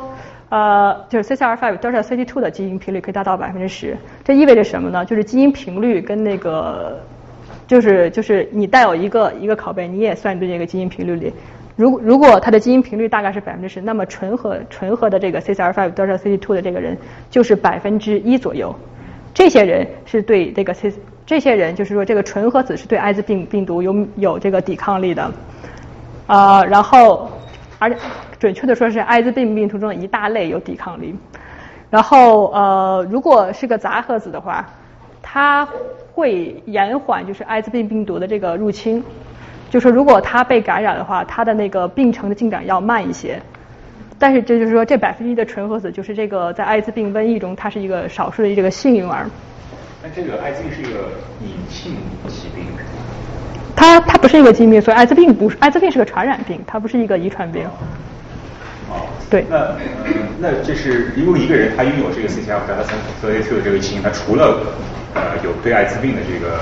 免疫的话，他还有其他什么表征？对，你问的是个非常好的问题，就是呃我们人体合成蛋白是很贵的，所以说其实它一般来说一个细胞不会无端的去合成一个没有用的蛋白。但是这个例子其实其实很出人意料的一个地方，就是这些纯合的 CCR5 就是 thirty two 这些人，他们居然看起来还是比较健康，就看起来跟正常人差不多。然后所以说大家会假设说，哦，其实可能 CCR5 这个呃，就是说并不是一个必须的这么一个啊基因。所以这个其实就靠可能这个这么简单说，这是一个过于简单化的这么一个理解，因为很多重要的功能实际上我们人体是有就是。就是，就比如说，就是比如说一一个功能非常重要的话，你肯定不会把它放在就是全部的鸡蛋放到一个篮子里，你会有不同的方法来实现同一个功能。那么其中一个一部分被破坏了，对吧？就是你一个楼房子里有有九根柱子，你断一根，你后面还有八根了，对吧？但是并不代表说它是那个那个断掉那根柱子，它是一个可有可无。你你觉得断了没事，你可以啪的去把它给弄没了那么一件事。它是一个只是说就是说。因为有这些富裕的这些功能，所以说这个系统看起来基本上还是可以正常维持，但并不代表说就是说它是一个可以用就是说可有可无这么一个这么一个很简单化的描述来形容。但是如果你有大量样本，你统计上还是能够获得一些呃就是不一样的，对吧？对，就是实际上啊，对哦，错了，实际上就是说发现就是这些 CCR5 它们大致是健康的。但是他们对某些，比如说流感，或者说所谓一个希罗能河病毒，但西尼罗河病毒，但是其实我也不太清楚那个病毒干嘛的。但就是说，这是我们现在找到的一些例子，他们会更敏感，就是说他们其实可能是有一定的问题，只不过这个问题看起来似乎不是一个，就跟就是如果是你是一个艾滋病病人的话，那么相比之前，或者说之前已经暴露在就是说是一个艾滋病高危群体的话，那么这个就是就是。看起来好像就是得到的比失去要多，对，然后 OK，就是我刚才说，就是老赵当时反复问问，就是说是编辑一部分细胞和编辑全身细胞这么一个问题，对，就是基之前的基因疗法都只是编辑人体的一部分细胞，而贺建奎这个事儿他是怎么做的呢？他是把这个 OK，这是一个受精卵，其实这个不是人的受精卵，这是个老鼠的受精卵，我只找了张图片，然后他把那个 Cas9 和那个盖达 A 呢？就是说，用注射的方式打进这个受精卵细胞中，然后这个受精卵它本身又发育，从两个细胞发育成四个细胞，然后八个细胞，啪啪啪，然后到这个囊胚期。然后呃，到了囊胚期之后，就是说呃，就是说如果是正常的，就是说呃，就是说 OK，首先是他要干一件事，就是他要把这个卵细胞和精子都取出来。然后呢，他要把这个就是这个卵细胞进行一个人工受精。然后呢，他把要把这个 Cas9 和 Guide 打进去，然后他再让它再它让它发育，这个这个这个细胞再发育。然后呢，它它发育到这个阶段之后呢，它再移回就是说这个母亲的子宫里。所以说他这个实验大概是这么做的。但这个看起来是就是说你从第一个细胞开始编辑，那么是不是就能改变所有的细胞了呢？它看起来很美，其实这个事情是很复杂的，因为受精卵是在不断分裂的。然后你打进 Cas9 和钙点，这个这个这个生物分子会被降解的，就是说它发挥的那个有效期是有限的，就它就发挥过呃功能的那个有效期，它是有一个实限的，所以有可能就是说，呃，如果这个细胞永远都是不分裂的话，那么这些东西就是你只要打进足够的 Cas9 和钙点 A 呢，它就会呃发挥作用，就是就是理论上它有一定概率会发挥作用，然后。他要么就是他对对，他可能会改掉一个拷贝，有可能会改掉两个拷贝，就是两个那个 CCR5 等位基因。但是如果你去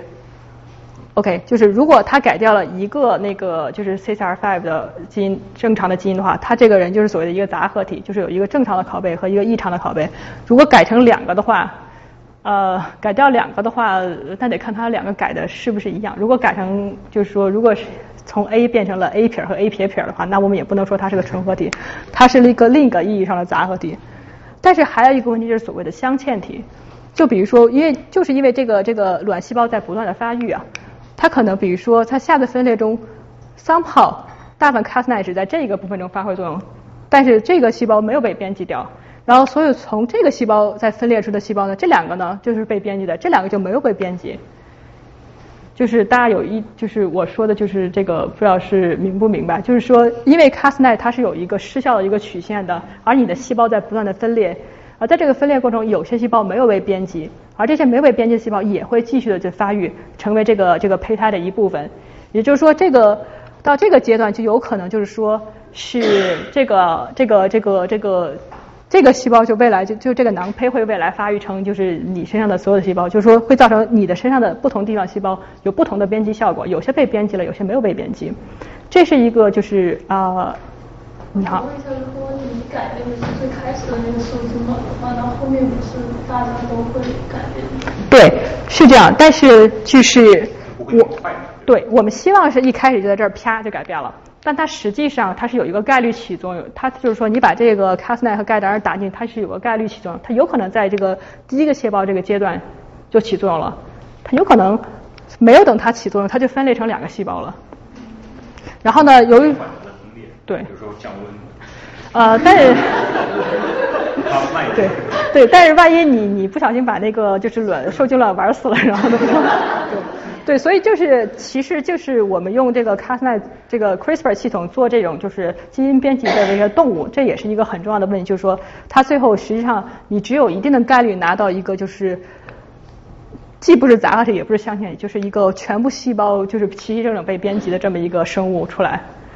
也就是说，这个只就是哪怕只是说我们做一个基因编辑人。呃，就不不，基因编辑动物来说，这个这个这个技术也只是说提高了效率，但是实际上你的产品其实也是有就是非常好的产品，有非常差的产品，有一些其实根本就没有发挥作用的产品。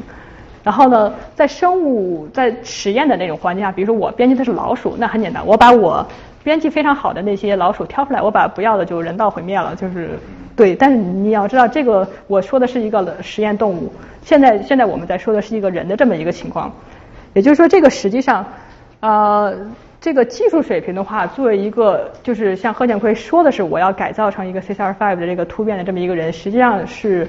没有一个技术保证的，他拼的是一个概率。那那个露露和娜娜他们是百分之多少？不知道，所以说这个事情就非常的绝，你知道吗？所以说就是我看到那个这个事情出来之后，有人说哦，这是一个天才科学家的一个疯狂梦想，就说他破坏的是伦理问题，但是科学上是个很天才，其实他不是，他那个。他自己，我我看了他的那个后来去做那个报告，他那个报告其实好像就没有怎么提这个问题。就是这个实际上我们怎么知道一个人是镶嵌体或者不是镶嵌体？这就是个很 tricky 的问题。就理论上，如果是做一个就是说呃试管婴儿，就这个实际上就跟试管婴儿的流程差不多。嗯，怎么办呢？这时候你要取出来一点点细胞，你这个技术非常的重要，就是你得取出来一两个，就是就最好是取的越少越好，就是但你最少你得取一个细胞，然后这样你才有这个一呃这个这个这个你才能做测序啊，因为你测序如果你没有原料，没有原来的那个第一个初始原料，你怎么可能测出这基因序列呢？但是呢，你取的越多的话，你对这个囊胚的伤害就越大，它。只移移植子宫，它继续发育的可能就会变小。但是理论上，在这个阶段，如果你是打算是以生殖为重点，你是不可能知道它是镶嵌体还是不是镶嵌体的，因为你知道它镶嵌体的唯一办法就是你把这些细胞全取出来测个序。但是如果这些细胞全测了序，那就不可能继续发育了呀。所以说，这个技术上就是我。不知道，就是我觉得这是一个很显然的问题，但是他在贺建奎在他做这个报告，他根本就没有怎么去提这个问题，所以说他是一个非常糟糕的一个科学家，而且就是他做的事情，其实如果你去知道这些技术背景的话，你会知道他这件事情有多么的发指，因为他根本就没有去考虑过他在实验室，他这个是真的就是一个实验，他这个实验有多大成功概率，他根本就没有考虑过，他没有经过做过他的 due diligence，他就去做了这么一件事情。呃，那假设就是现在发育出来人的就是身体上不同部分的细胞，然后它就是所表达的那个不一样，假如它是一个镶嵌体的话，那会对就是它成长过程中有什么影响？哦，就是是这样的，就是我认为大概率来说，它是我下一张 slide 是什么呀？OK，哎，这个是有一个表格没有没有出现，不好意思了，不知道为什么丢了。OK，啊，那我就继续讲，就是说，呃。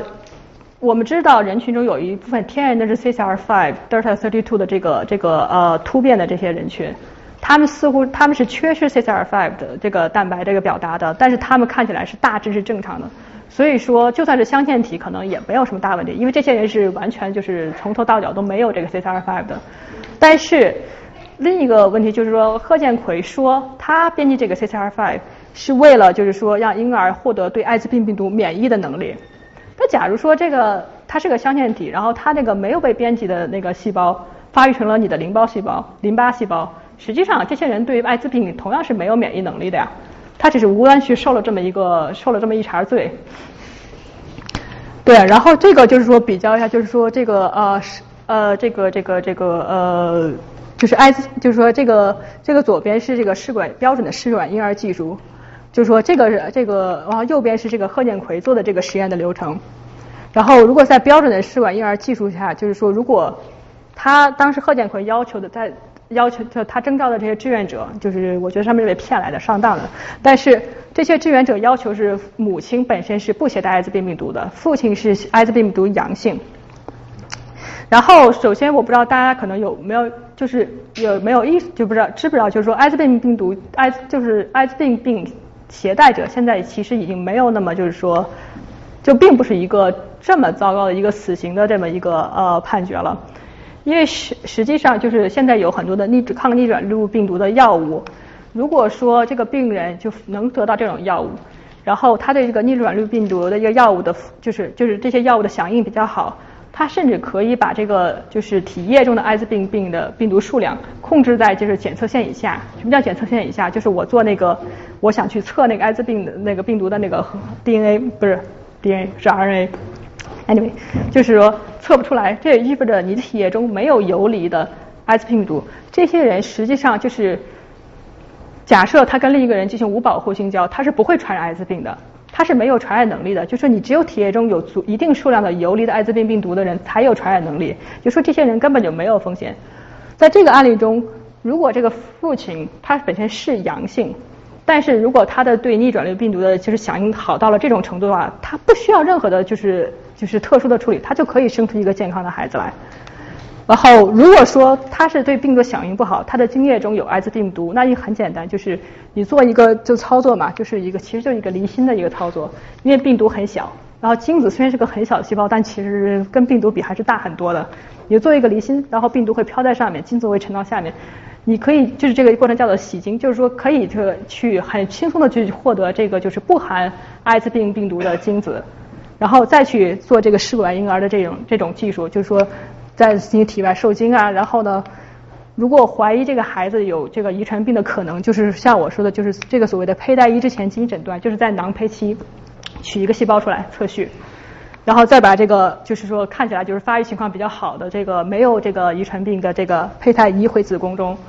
就说它完全就是这个方法，就是我们这是一个既有的成熟的技术，就可以生出来健康的孩子。然后贺建奎做什么呢？就贺建奎就做的其实其他全都都是一样的，只有这一步他多了一个 CRISPR。就说我想做这个比较的表格，意思就是说，如果贺建奎说是为了让他他在他在那个这个记者就很多的公开场场合中，他说他是为了让这个就是夫妻生出就是实现他们就是说拥有自己的亲生孩子的愿望，这个完全是在骗人。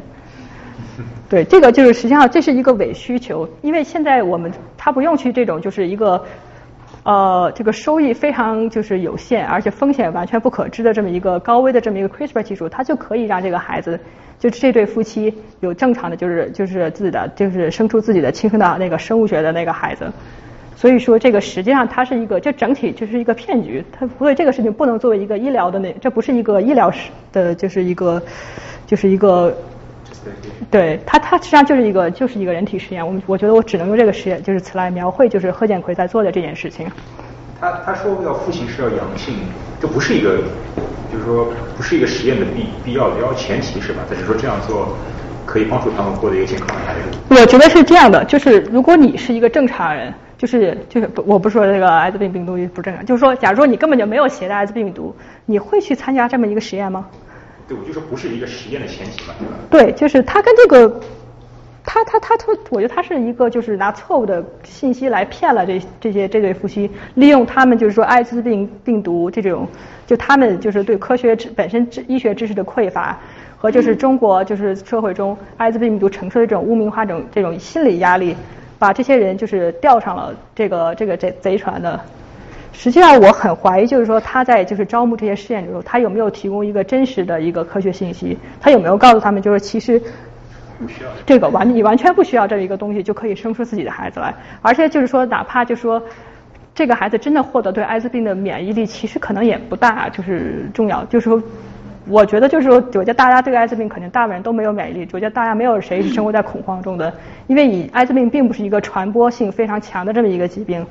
所以说，以今天的医学技术说，如果某个地区艾滋病泛滥，那是一个公共卫生、社会一个就是社会心理问题，它已经不再是一个单纯的就是一个医学意义上的绝症了。所以说，实际上就是获得，就是说，我觉得随着未来就是对艾滋病这个这个治疗的技术的发展。那么实际上，就是获得对艾滋病的免疫力，可能是一个没有什么意义的事情。就像我们今天可能很多人对天花也没有免疫力，但没有谁听说就是谁生活在对天花的恐惧中，对不对？就是就是这是一个伪需求，但它现实风险却是一个实实在在的这么一个事情。我稍微扯一下，因为新闻里说这个人是给这些父母给几十万的，所以有的父母，如果我们是以这个恶意去揣测的话，这父母的有的动机是很可怕的。啊，对，但是我觉得，那真的是，对，这这这个这个只能说是是。反正他给父母是给钱的，是给了很多钱的。对，但是我觉得就是这些事情，其实现在很多就是细节，就是他到底是怎么操作的，很多细节我们现在也都不知道。反正就是这个事情，如果只是从医学伦理上来讲，是完全站不住脚的。呃，有一个问题就是在医学或者是这种制药，不管还是实验领域，在招募志愿者的时候，有有 regulation 或者是要求去说，呃，我们对志愿者要做到什么程度的科普，还是就让他们详细了解，有这样的规定？是有这样的规定的，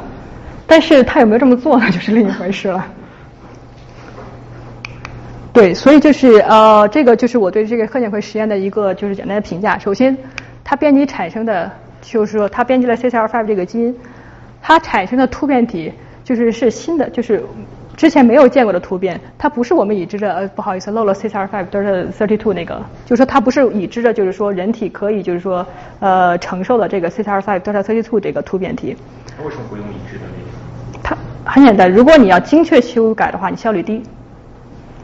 精确。就是说，刚才就是我放的那个视频，就是说精确修改你要提供一段模板，对不对？如果你是不精确修改，你就利用人体本身的这个修复机制就可以了。这两个效率是不一样的。在他这个实验中，他它的这个瓶颈是什么呢？是卵子的数量。就是说，因为因为精子是很便宜的，这卵子是非常昂贵的，而且是非常需要就是特殊的设备才能去取出来的。所以 所以说，就是在这么一个实验中，就是能用的卵子数量是非常有限的。就比如说，如果你效率是百分之五，你只取到十个卵子，你可能就一个都取拿不到。对。而如果你他愿意承受这种不精确，就是他愿意去做这种不精确的修改，比如说你效率可能有百分之二十，你就能拿到一个修改的。所以所以我觉得这个就是说，它实际上。真的就是你看的很多细节，你会知道这个人有多么的可恶。所谓不精确，就是说我生出了我我产生这个，我是不可能有百分之八十我知道它什么样子，剩下百分之二十它是完全随机的吗？啊，不是完全随机的，就是说我所谓的精确，就是说把这个 CCR5 的这个野生型，就是标准的正常的 CCR5 改成 CCR5 Delta32，就是缺失，就是就是精确缺缺就是缺失那三十二个碱基，它产生的是一个是缺失了十五个碱基。对，就就是这个杂合体，就是其我忘了是露露还是娜娜，就是它一个女婴是带有两个 CCR5 的突变，其中有一个好像是插入了一个碱基，一个是缺掉四个碱基，这个是一个完全新的一个基因型，Nobody knows what will happen。然后另一三的倍数就可以了。对，只要不是三的倍数，就是说他说理论上这是同样会造成乙码突变，但是乙码突变的后果是不是会跟那个 CCR5 delta thirty two 一样呢？他没有他没有数据。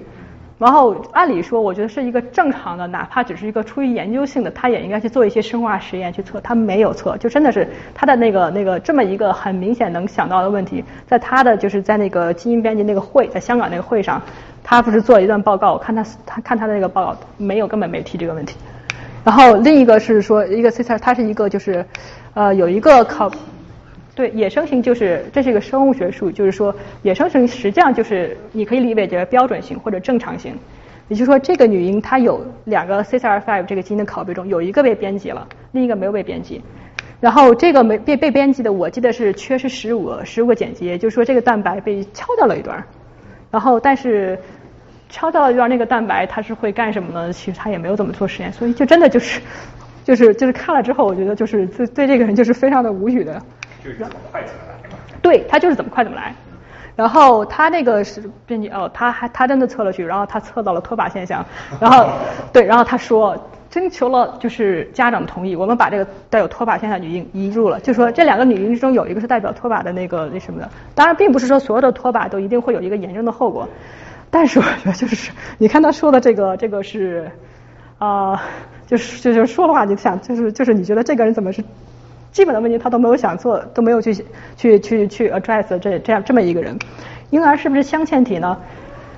我觉得他的数据不能说明问题。就是我想，就是我刚才说的，如果你想测定一个婴儿是不是镶嵌体，你就要在早期把那细胞全部测序。但是全部测序了之后，你就不可能让这个囊胚发育成一个婴儿。所以说，实际上怎么测？就假如说现在有一个基因编辑人。OK，现在真的有基因编辑人了。对，你要测它是不是一个镶嵌体，是个很复杂的问题。你可能就是说，你要了解这个细胞，就是从两个细胞、四个细胞，它大概会发育成什么什么器官。你要在这个细胞的不同器官上就测足够，取足够多样本，然后你再来去测序，然后你再去测，就是说，你才能建出一个统计意义上说，我有多少多少的信度，比如我有百分之百分之九十九的把握说这个人是一个镶嵌体或者非镶嵌体。他的那个，首先这个婴儿是刚出生，我觉得他应该没有这么做这么恐怖的事吧。还有就是，呃，就是他说的就是，按他的报告中说，就是他把婴儿移入这个子宫中之后，这个母亲拒绝羊膜穿刺，就是羊膜穿刺是一个，这就是说在呃生物辅助生育技术技术中，早期遗传病诊断的这么一个常用技术，就是说如果认为这个夫妻是，就是说他的孩子有比较高的风险。患上遗传病的话，他要从这个婴儿身上取出来一些，就是说细胞，就应该说是不是婴儿是胎儿？呃，对，那就是要就是直接从那个子宫中取出来那么一点细胞，然后去去就是做这个遗传诊断。为什么很多人不愿意做？因为它是有一定风险的呀。首先是首先对它是有破坏，它会有一定的流产的概率。对，但这个概率其实很低的，对。但是就是就是这就是一个风险和收益怎么你去怎么把握的问题。他做的是一个就是是婴儿外围细胞，就是就不是婴儿错了，是胎儿外围周周周边 DNA 测序是什么意思？就是胎儿还在母体的子宫中，它会有一部分的细胞就是进入母亲的循环系统，你可以把它收集起来，然后你可以去测那个。这个我们国家那个华大基因其实就干的是这件事情。但是我想说一下，这个就是这个羊膜穿刺的准确性要比这个收集就是说这个呃周边 DNA 的准确性要高一些。所以就是说，如果你是选择就是收取周边 DNA 的话，它有误诊的可能性，就是这个这个错误的可能性就要就要大一些。我记得华大就出。就好像我也不知道吃没吃关子，反正报这么一个新闻，就是说他基因诊断说这孩子一切正常，生出来之后就确有遗传病，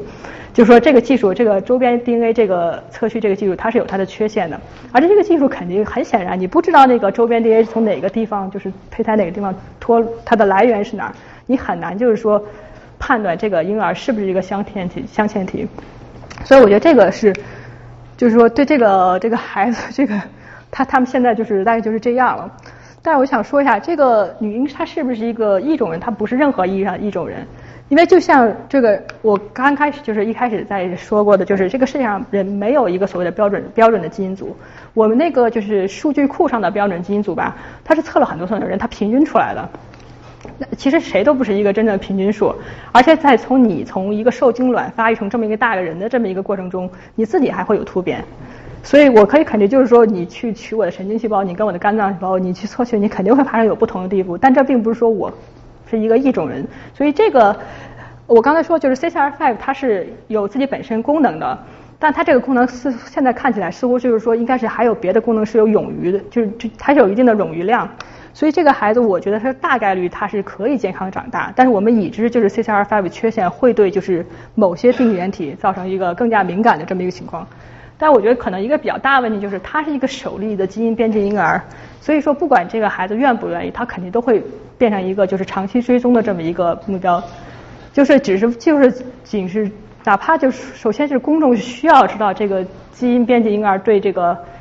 这个孩子本身的健康会有什么样的后果。然后我们也需要就是去去要去，如果这个他们成有出现这种后果，也需要对他们提提供一个及时的一个监测和援助。所以也就是说，他实际上这个孩子很难过上一个完全就是正常意义上的一个生活。这个真真的是从他出生一刻就开始注定了。也就是说，我觉得这个是可能这件事情最发指的地方，就是为一个完全不存在的一个伪需求，就是创造出了这么一个就是一个命运从一开始就被改变的这么两个孩子。而且实际，而且就是说，这还是第一例，就是贺建奎那个实验中有两个孕妇，然后现在是第一个孕妇已经生了两个一对双胞胎，还有一个孕妇是那个怀着那个孩子，所以就都不知道，就是现在就是完全都不知道这个孩子的命运是什么样的。然后我这个是还有一个就是想说一下，就是我觉得他为什么调成 CCR5 呢？我这是我个人就是说，就是不带恶意去揣测这个人的话。因为 CCR5，如果说它可以制，它可以就是说让公众相信说这这个伪需求实际上是真的有价值的，就是说让通过编辑 CCR5 制造出这个免疫力，这个市场是非常大的。就比如像 Editas 那个 LCA10 那个例子，这个全世界只有几千人，他可能花几十亿美元砸下去临床实验，他就治几千个人，他其实估计是赚不了钱的，他可能第一次就是赔本赚吆喝。但是我们这里面大部分人应该都是 CCR5 衍生型的。也就是说，如果他能说服我们说，哦，你将来如果你想要个孩子的话，建议你要去做这么一个基因修，这是个多么大的市场啊！所以就是这个，实际上你就想，他这是一个，哎，这这个是整个事情，我觉得就是就是一个令人发指的这么一个，就是完全没有一个伦理底线的这么一个事情。对，所以就是啊，对，这个还做了一个表，就来比较一下这两个事情，就是像。所有的基因治疗的话，它的它呃的话，它都只编辑一小部分体细胞，而这个这个基因编辑眼它编辑的就是说理论，它编辑的直接是生殖细胞，然后中间会有相当大的一部分进入，就是说会会改变身体中相当一部分的这个基因的这个这个细胞的基因型。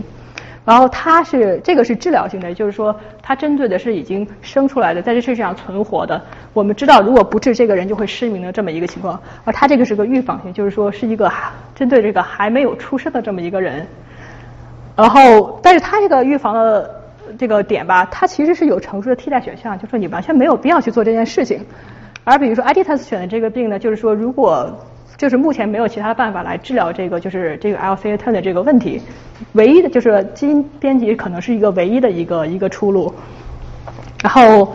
这个所有的治疗性的基因疗法都是不可遗传的，就是出了事儿最多就是你自己出事，反正就是孩子不会因为这个出事，而因为它直接编辑的是就是从生殖细胞，就是从受精卵开始编辑的话，它这个是一个可遗传的情况。然后艾利特斯经过了要好得多的就是动物实验，而那个也得到了 FDA 的一个批准。而这个 CCR 就是贺建奎的这个事情吧，大大家不盛传，它是一个莆田系的一个医院搞的一个伦理审查，就是这是一个就是它是叫伦理审查，可是这个伦理审查中没有任何伦理含量，这就感觉就跟一个法官说给你了一个条说你可以去杀人，杀人无罪，但你觉得这个是一个法律意义上有效的东西吗？所以说这个整个事情就是我觉得就是全就是全世界大家就都觉得这么愤怒，就是跟他就是我刚才说的就是这个人从。就是操作上到这个患者的知情权，到这个整个就是医学的这个伦理上，他几乎每一步都是一直错的，就是非常的离谱。然后后面再想说一下，就是那么我刚才说了，贺建奎这个编辑 CCR5 完全是个子虚乌有的一个伪需求，是他就是说也不知道坑蒙拐骗也好，不知道用什么方法也好，把这个家长就是弄了让让家长上了套的。但是呢。就是说，有人会说，就是说，长期我们可能就是说，也可以考虑用 CRISPR 这个技术，基因编辑技术来治疗，就是说他有真实的遗传病，比如说这个人，比如说他可能带有一个就是 SOD1 这个突变，这个人将来长大之后就有很高的概率变成渐冻人，就是就是这这个突变是一个形成渐冻人的一个突突变，而且它是一个就是染就是一个显性的一个基因突变，就是说就是说如果不把这个呃这个基因改变的话。那么这个人就是说，这个这个病是没有办法治的。那么这个情况下，是不是说我们就应该去这个呃呃，就是推广这个在生殖细胞上呃的这个基因编辑技术呢？其实这事儿也没有这么简单，因为实际上吧，我们看一看，就是这个是遗传病的遗传的这个模式。这个是就是常染色体显性，就比如说父母的一方中。一个是那个查，就是是一这是一个显性疾病，然后它是一个杂合子，然后在这种情况下，它出来的孩子中一半是正常人，一半是就是就是说会发病的，但是呃这个这个情况下，其实你基本可以考虑，就就是说呃就是纯合子，就是说显性显性遗传病纯合子情况，基本可以不考虑，因为这是个非常罕见的情况，呃。就是怎么说呢？就是很多显性遗传病纯合子的孩子，可能根本发育不到，就是说可以去结结结婚生孩子这个年龄，就会提前就没了。所以就是说，所以他们的生育需求可能不是那么重要。然后，但是我就是这个表，就是说，就是说，基因编辑婴儿在它技术上跟这个试管婴儿技术啊，实际上是有很大的重合地位。就是你必须把卵子和精子取出来，体外受精，然后。然后还要做这个胚胎遗传基因诊断。那么实际上，如果我们把这个就是呃这种这些病的这个精子和卵子取出来之后，我们完全可以就是它会就是说它会取不止一个卵子，你可以制造不止一个受精卵，你反正也要有这个胚胎移植前遗传诊断，就在囊胚期取一点细胞测序这个阶段，你在那个阶段完全可以挑出的就是说这个这个正常的囊胚。因为哪怕是遗传病人，他也有一定的机会是形成，就是说产生正常的生殖细胞的。对，就是你们就是呃，我不知道我有没有说明白，就是说，就是说他的那个。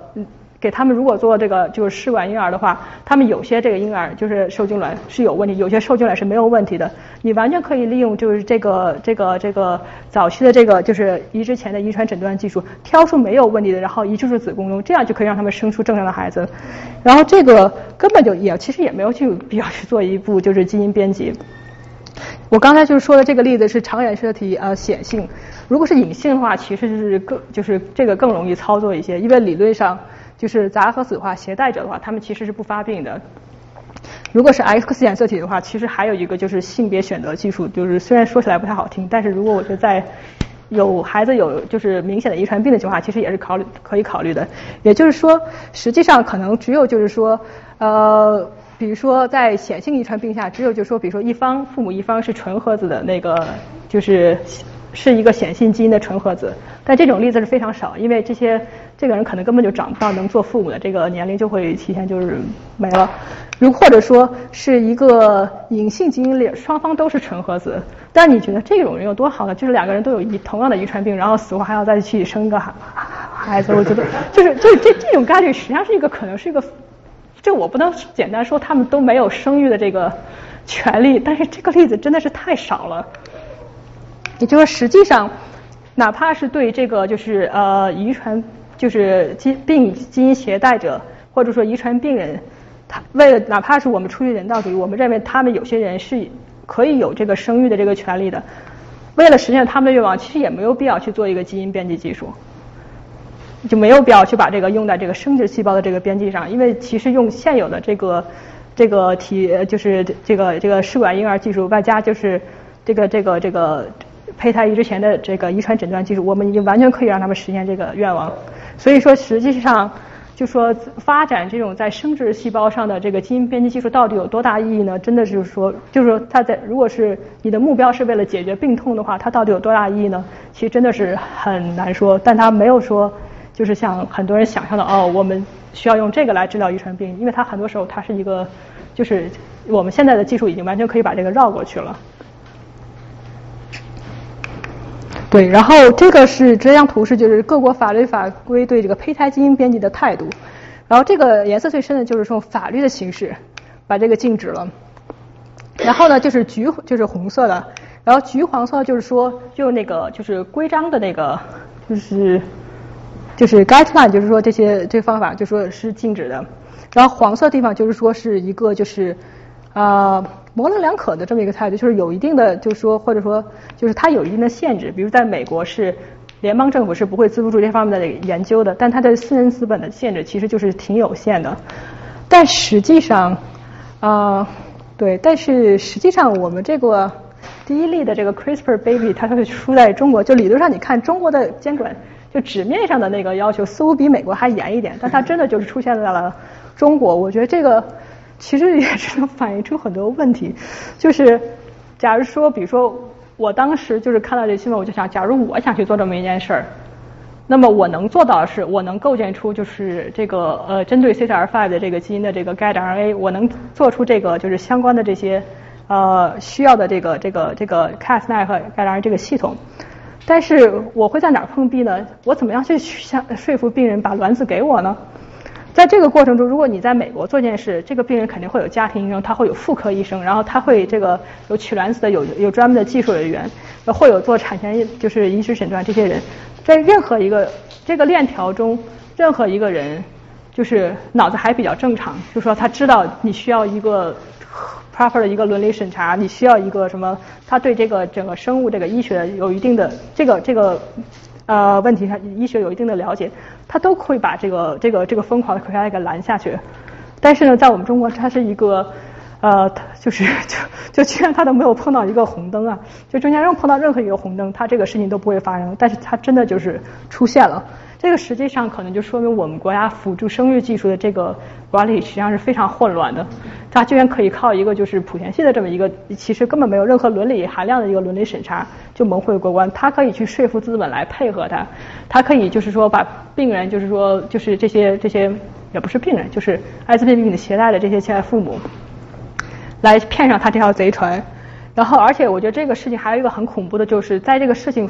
可能直到几个星期前，就是中国宣布就是逮捕这个贺建奎，然后在此之前，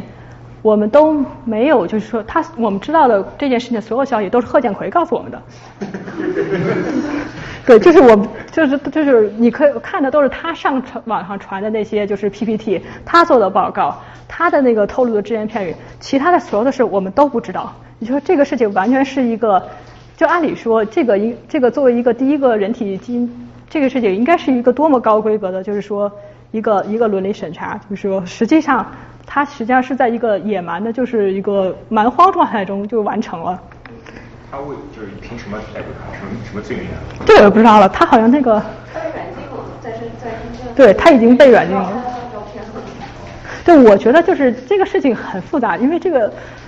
这个这个擅自制就是制造人体编就是基因编辑人这个罪名肯定在刑法中不存在啊，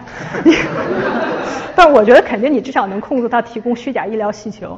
然后但是我就不知道这个这个这个这个中国会怎么做，因为你也知道中国就是这个司法这个又有一个政治考量，然后这个有这么恶劣的国际影响，所以这个呃会怎么样呢？真的就是。他最后这个就是法律上会会怎么样给他定这个罪，其实我真的不太好预测。但是我觉得就是说，如果贺建奎做出这种事来，如果他不倾家荡产坐牢，那我们中国很快就会出现一大串这种事情。我想问一下，他现在已经被拘捕了，他的这些什么材料也都被政府应该收了，那应该很政府政府应该很清楚知道另外一个孕妇在哪，对吧？是谁？我希望如此，应该是。然后就没有任何，我是没有看到任何后续关于那个孕妇在哪，政府要做什么？对，嗯，什么都没有。对，我是对对，你就就你不知道做什么，因为。你不能强制人堕胎，对，虽然在中国又是另一回事，但是，对对，但是就是真的就是这个时候就是一个两难，就是你根本就不知道怎么做，然后你知道这个孩子是一个实验品，它是一个错误的实验的实验品，但是它是一个正在发育中的胎儿，它很快就会变成一个人，所以就是你真的是木已成舟，你完全没有办法去做任何一个修正性的一个，这是一个不可弥补的这么一个操作。啊，对，我希望政府去掌握这些方面的资料，就是说，但是目前没有看到更多的披露，所以就是大部分的消息其实还真的就是是贺建奎早期透露的信息中，就是我们能分析出来的，大概就是这些情况。对，所以最后就是想聊一下，就是说，呃，在这个事件出来后，我觉得很多人就突然就一下想到，就是说。呃，这个技术能不能用于制造就是这个超级宝宝？就是比如说超级的，就是超级聪明的这个孩子呀，什么什么之类的。然后大家很多就是都想到了很多科幻电影。然后就我想就是问一下，就是就是觉得在沙龙中我们可以就是在此就是开开脑洞来讨论一下这个问题。就首先我想问一下大家，就是说你觉得就是定制婴儿和克隆人这两件事情，哪个事情更可能变成真的？就比如说我要盯着一个超级聪明的一个高智商的一个孩子。和就是说，我要定制一一个克隆人，这两个事情哪个可能更更更可能成真？克隆对对对，绝对克隆人。对，因为克隆人就是就克隆猴都已经有了嘛。对，他就是他这个技术上已经成熟，他只是成功率比较低。所以如果你碰到一个希特勒转世，然后他的 对，就是他如果不计代价，不在乎就是说孕妇的这个身体，不在乎就是说这个失败率，就是这些，他去强行去做，他肯定是做得出来的呀。克隆人是在什么阶段？胚胎对克隆，比如说克隆羊，当时怎么克隆呢？就是拿一个体细胞的细胞核转入卵细胞，就取出卵卵细卵子中的那个细胞核，然后植入体细胞中的细胞，然后它就不需要受精，然后再植植入那个那个孕妇，就是那个那个妈妈那个羊妈妈的那个子宫里。对，就这个每个技术其实都已经成功了，所以就克隆人真的有可能。能成功，对定着婴儿其实最大的问题是，首先是比如说，对啊，没有人去克隆人，啊对，克隆出来一个猴子，对，就更远克隆猴，对。三只小猴子，我说疯狂的科学家怎么没有 没有机会？对，就是商说你 你给我多少钱，我给你复制一个你。对，我觉得可能。Oh my god！对，但我就想说，如果 这个这个真的是可能，可能真的说不定有一天我们就听到这么一个会出现，就是那种要励志千秋万载那个就永享富贵这么一个人。对，这个这个真的就是，所以说辅助生物技术的监管真的是非常非常非常重要的一件事情。而所以说，其实我觉得贺建奎事件折射出这个监管乱象，真的是想起来真是令人毛骨悚然的一个感觉。然后。OK，但这个电影就是当时我记得这个事情出来之后被人讨论了很多，就说哦，这个世界后来以后会不会出现就是超级聪明的人，然后这些人永远居于统治地位，人家考试比我们好，游泳比我们强，然后干什么都比我们强，然后我们笨人就只能永远去当什么清洁工啊，什么辅助性工作呀之类的。哇，首先这个实际上真的是非常科幻的一件事情，就是首先就是我想了一下。这个确其他有一个根本的问题，就是其实还不光是说基因编辑的，就是伦理可行性和它这个成功率的一个问题。首先是说我们根本不知道哪些基因会让人更聪明。就这个，首先这个第一步的问题，你就是没有解决的，就是因为智力也是一个就是多基因呃遗遗遗遗传的一个这么一个性状。然后这些多基因是哪儿呢？就是之前有人做过这种关联性的分析，然后删出来一千多个基因。然后，然后，但是呢，就说你去看那些就是相关性，其实你就看就比比倍听噪声高一点那种感觉。所所以说，实际上这个是呃，就是这些相关性到底有多少真实的，还是一个噪音呢？就是我们其实很难去验证。然后这个问题实际上是个转着圈的。就比如说像生物学上，我们如果想去呃验证一个基因有什么作用，就是标准操作，就你先把那个基因给敲掉。然后呢，你再把那个基因给放回去，你这个在工操作在人上是不能实现的，而且就是就是哪怕有一天有一个疯狂的组织，他要去做这件事，这个有一个很大问题，就是周期非常长。然后，而且关于智力怎么定义，其实我们都是有很多很多问题。所以说，我觉得这个其实这个真的不是一个我们现在最需要担心的一个问题。我们最需要担心的问题是，贺建奎让这个基因编辑婴儿这个概念一下子就是一个就是变成一个新闻的热点，就是很多人就是他给他打了一个很虽然是个负面宣传，但是你也知道有这件事儿了。然后，而且就是我不知道，就是大家对这件事情理解到什么程度。所以真的是，我觉得是在中国，如果说你看那么多诡异的偏方，那么多骗人的就是保健品都能卖出市场，那么假如有一些骗子说我来给你定制一个聪明宝宝，我觉得这这骗子肯定是很可能是很有市场的。而管文品啊，他还有文凭吗？呃，对啊，他他还他还是那个，对他自己有实验室，他还是一个有个教授头衔，所以这是非常恐怖一件事情。对，如果骗子就是说。呃，那个什么，对我来去给你制造一个聪明宝宝，我觉得中国会有很多家长都上这个当。对，而且骗子不需要在科学意义上证明这个事情是成立的，他只要需要把人骗倒就行了。所以这个实际上就是再次说过，就是管住他的那个要点，就是要管住这个辅助生育这个技术是由谁可以来接触这些技术，这些人有没有经过相应的就是伦理学的训练，有没有就是一个比较好的一个就是。监管机构来去负责，就是我们要知道，就是哪些卵子，哪些人的卵子被取出来，然后说做了什么，这些，这些我们可不可以有办法轻易的去追踪到这件事情？如果如果这个我们中国对辅助生育技术的监管，就是说如果不能有效加强的话，那我觉得可能过几年 我们会见到各种各样的就是奇怪的，就是骗人的事情。比如说你要知道一个金发宝宝啊，你要知道一个什么啊聪明宝宝什么什么什么，这这这这肯定就是一个，我觉得这是一个指日可待的一件事情。所以说这个事情还有一个很大的就是对警钟，就是说，啊，我们这次贺建奎一定要和他背后的资本，他实际上是不可能靠自己的实验室的启动经费来干这件事情的，他肯定是后面有人，我觉得是有人在谋利的，就是说他们必须受到足够严厉的惩罚，不然的话，只要是如果只是贺建奎一个人进监狱，他后面的资本是就是说就是就是得以幸免的话，那么这个事情肯定是会再发生的。行，这个大概就是呃，今天就讲到这里，然后后面就是非常感谢大家来参加这次沙龙，然后呃，希望大家就是说就是呃，希望我今天讲的这些东西对大家就是呃有一些就是啊启启发，或者说就是哪怕就是任何一点，就是说你能学到一些新的知识，我觉得我就会非常的满意，谢谢大家。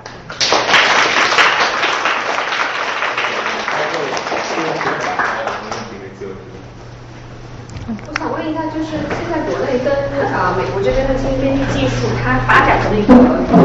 程度有什么差别？因为我之前采访过一个一个教授，他从美国到了，也是在深圳，然后他当时就是当时那个清华写了一篇，新华社写了一篇文章，写的特别美，说什么在什么深圳郊外有一个猪宾馆。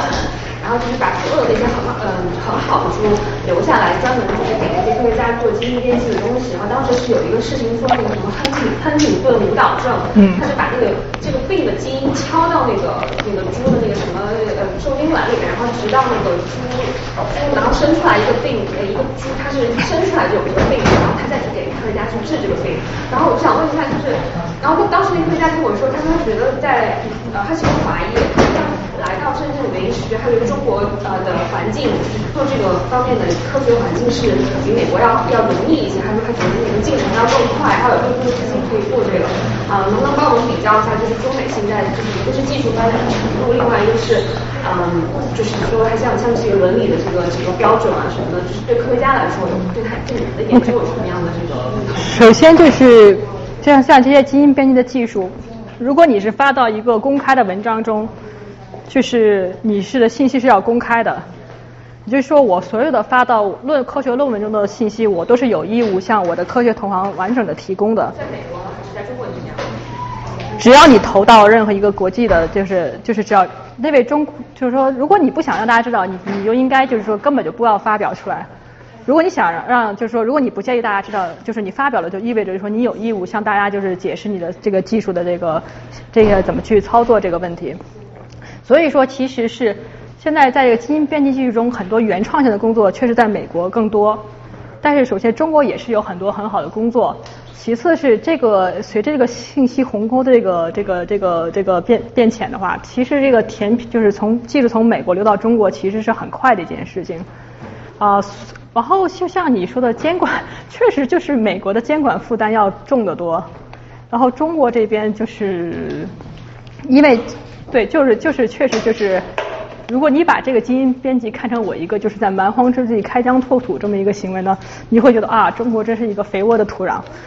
但是如果其实这个技术的扩散，实际上就我就想就是配，比如说我们这次看到的这个配呃生殖细胞的基因编辑和那个基因驱动这两件事，它是有可能非常严重的，就是就是对整个人类社会有可能严重的负面后果的。那么实际上中国这种就是比较弱的这种就是比较低的伦理负担，就是或者其他的审查负担。是不是一件好事呢？那你就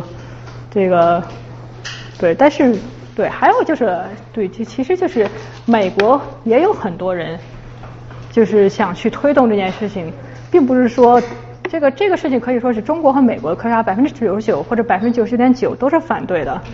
但是就剩下的那比如说那那百分之零点一的疯狂的科学家中呢，就是中国科学家更有可能把他一个疯狂的概想法变成现实。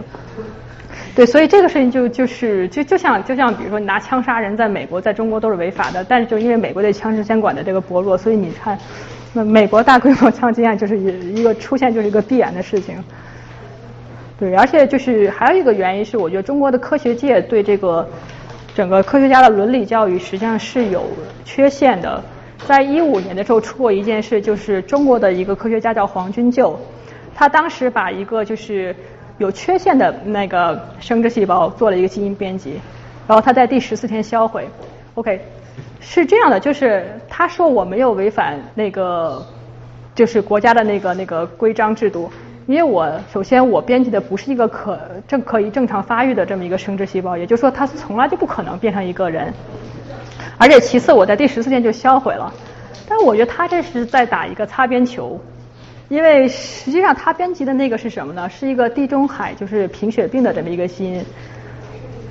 OK，如果你说的是你编辑的是一个就是影响胚胎早期发育的这么一个基因的话，你可能有研究上的价值。比如说这个最近其实前去年英国就出了这么一篇论文，就是说他编辑的一个基因是影响这个生殖细胞发育的。那么他会看到就是这个基因对这个生殖细胞发育会产生什么样的影响？OK，这样你你会得到你学到一些新的东西。但是他去编辑一个就是地中海贫血的这个基因是没有任何价值的，因为他如果那个胚胎在十四天发育，他那时候血细胞都没有孵化出来，他有什么表现性吗？没有。所以说他那个实验就是在全世界告诉我说，哎，我可以在这个人的这个生殖细胞上编辑了，但是他又要去回避这个这个这个伦理的这个这个这个审查这个规或者包括这个国家这个规章制度这个红线，所以他做了这么一件事儿。所以当时出来之后也是一个。很大的就是说很轰动，但是是一个 mixed response。然后那个事情出来之后，他当时投的是 Nature Science 什么之类的，然后被人拒稿了，最后投在一个中国的一个小杂志上。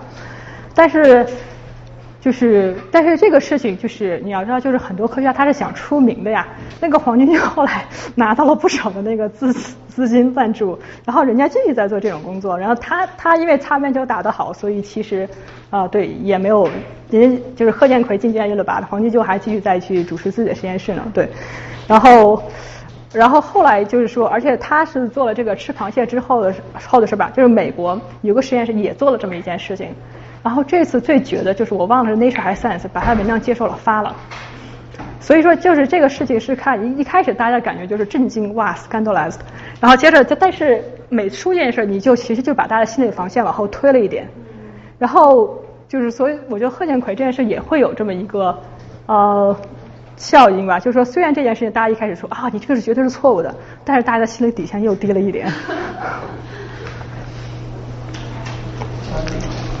有一个关于 CRISPR 技术的问题，就是我知道 FDA 之前为了降低 Special Pharma 的那个研发成本，所以说好像对有些药，它在在那个 Phase Two 的时候，好像就可以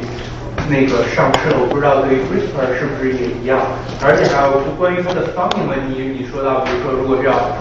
能够上市，还要烧几十亿美金的，其实这个成本，那个 VC 是烧不起的。就是从那比如说。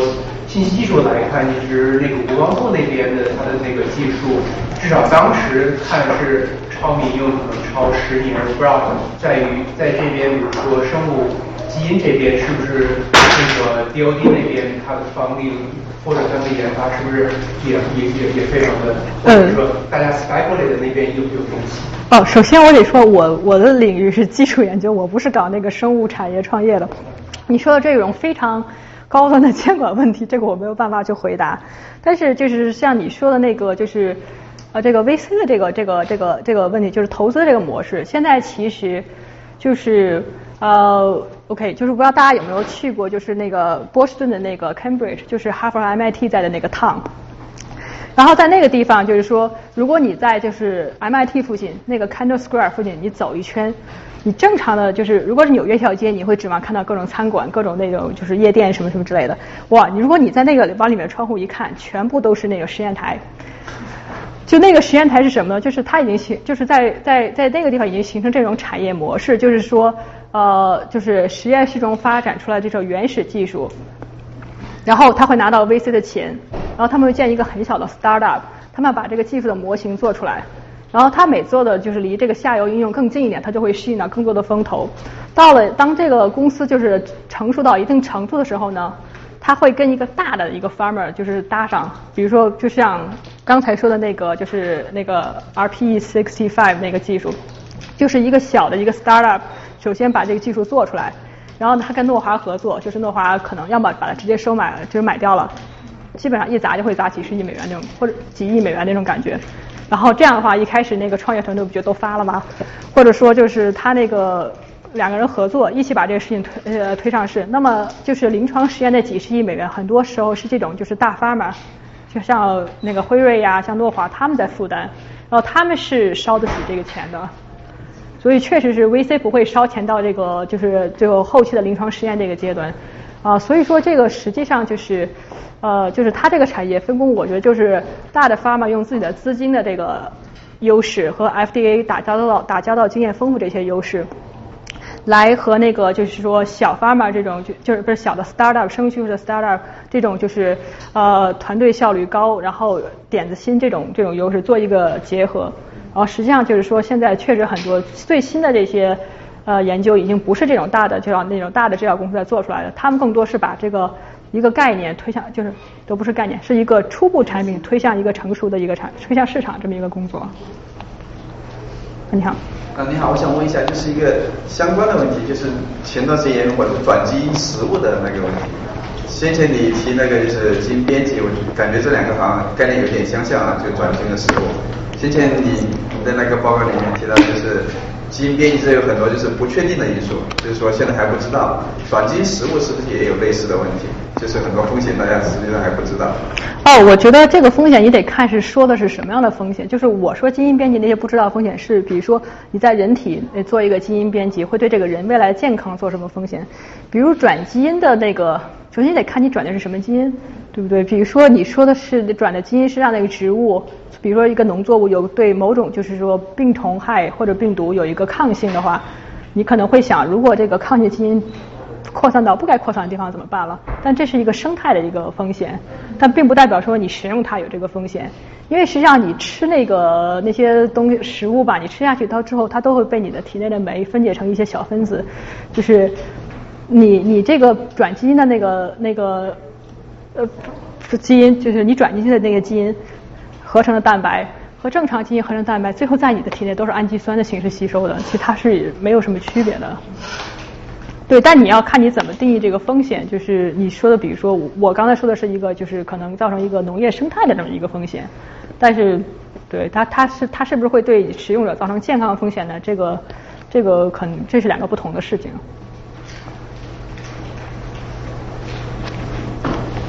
那我还比较好奇就是。比较细节就是美国它这个伦理是怎么，他会考虑哪些方面？如果做伦理审查的话。哦，首先美国有个比较大的背景，就是美国宗教气氛比较浓，所以很多人是对这个基因编辑是想都不要想，你那个就不管什么你。想。对对对对，所以就是这个这个是一派，然后这派其实在科学家中比较少，就是是有，但是相对比较少，但是。他们是选民啊，选民对方定有很大的影响啊，对啊，就是他对，就是说对美国联邦政府可以去资助什么样的研究，他们有很大的影响，对不对？他们可以说，对他们可以说，我们的这个国家的联邦经费绝对不可以资助这一方面的研究。对对，我就是这个伦理审查有什么？关系吗？我觉得这个你也可以去找别的经费可以做，而伦理审查是一个红线，对吧？就是说你不过你就不能做，它是一个违法的一个事情，是这意思。对，美国实际上没有很好的一个法律法规的这么一个情况，就是美国实际上是有呃模糊性的。我觉得真的有可能，比如说你出现，就比如说呃，我知道，比如说像那些很多硅谷的那些就是超级的亿万富翁，他们真的在资助，比如说什么长寿啊什么。让自己怎么变年轻的这方面的研究，就听起来其实也挺那个什么惊悚的。如果不是一个红线的话，呃，这个红线实际上是说你经过这个讨论之后，你才画在哪画出来这么一个红线呀？就是在不同的就是那个社会下，我觉得这个这个这个伦理的这个这个含量，就是这个它的它的线画在哪儿，肯定是会不一样的。意思就是说，有没有有没有一个机构来 enforce 这个 违反伦理道德的就没有经过伦理审查的行为？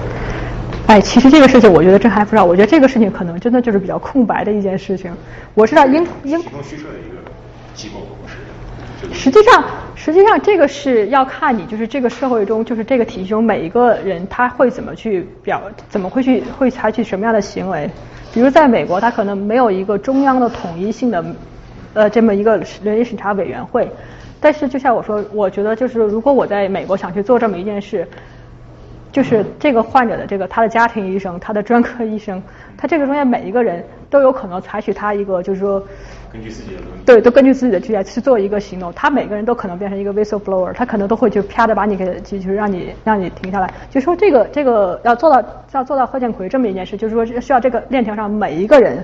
要么就是我不 care，要么就是说他愿意去跟你合作，他才可能去发生这么一件事情。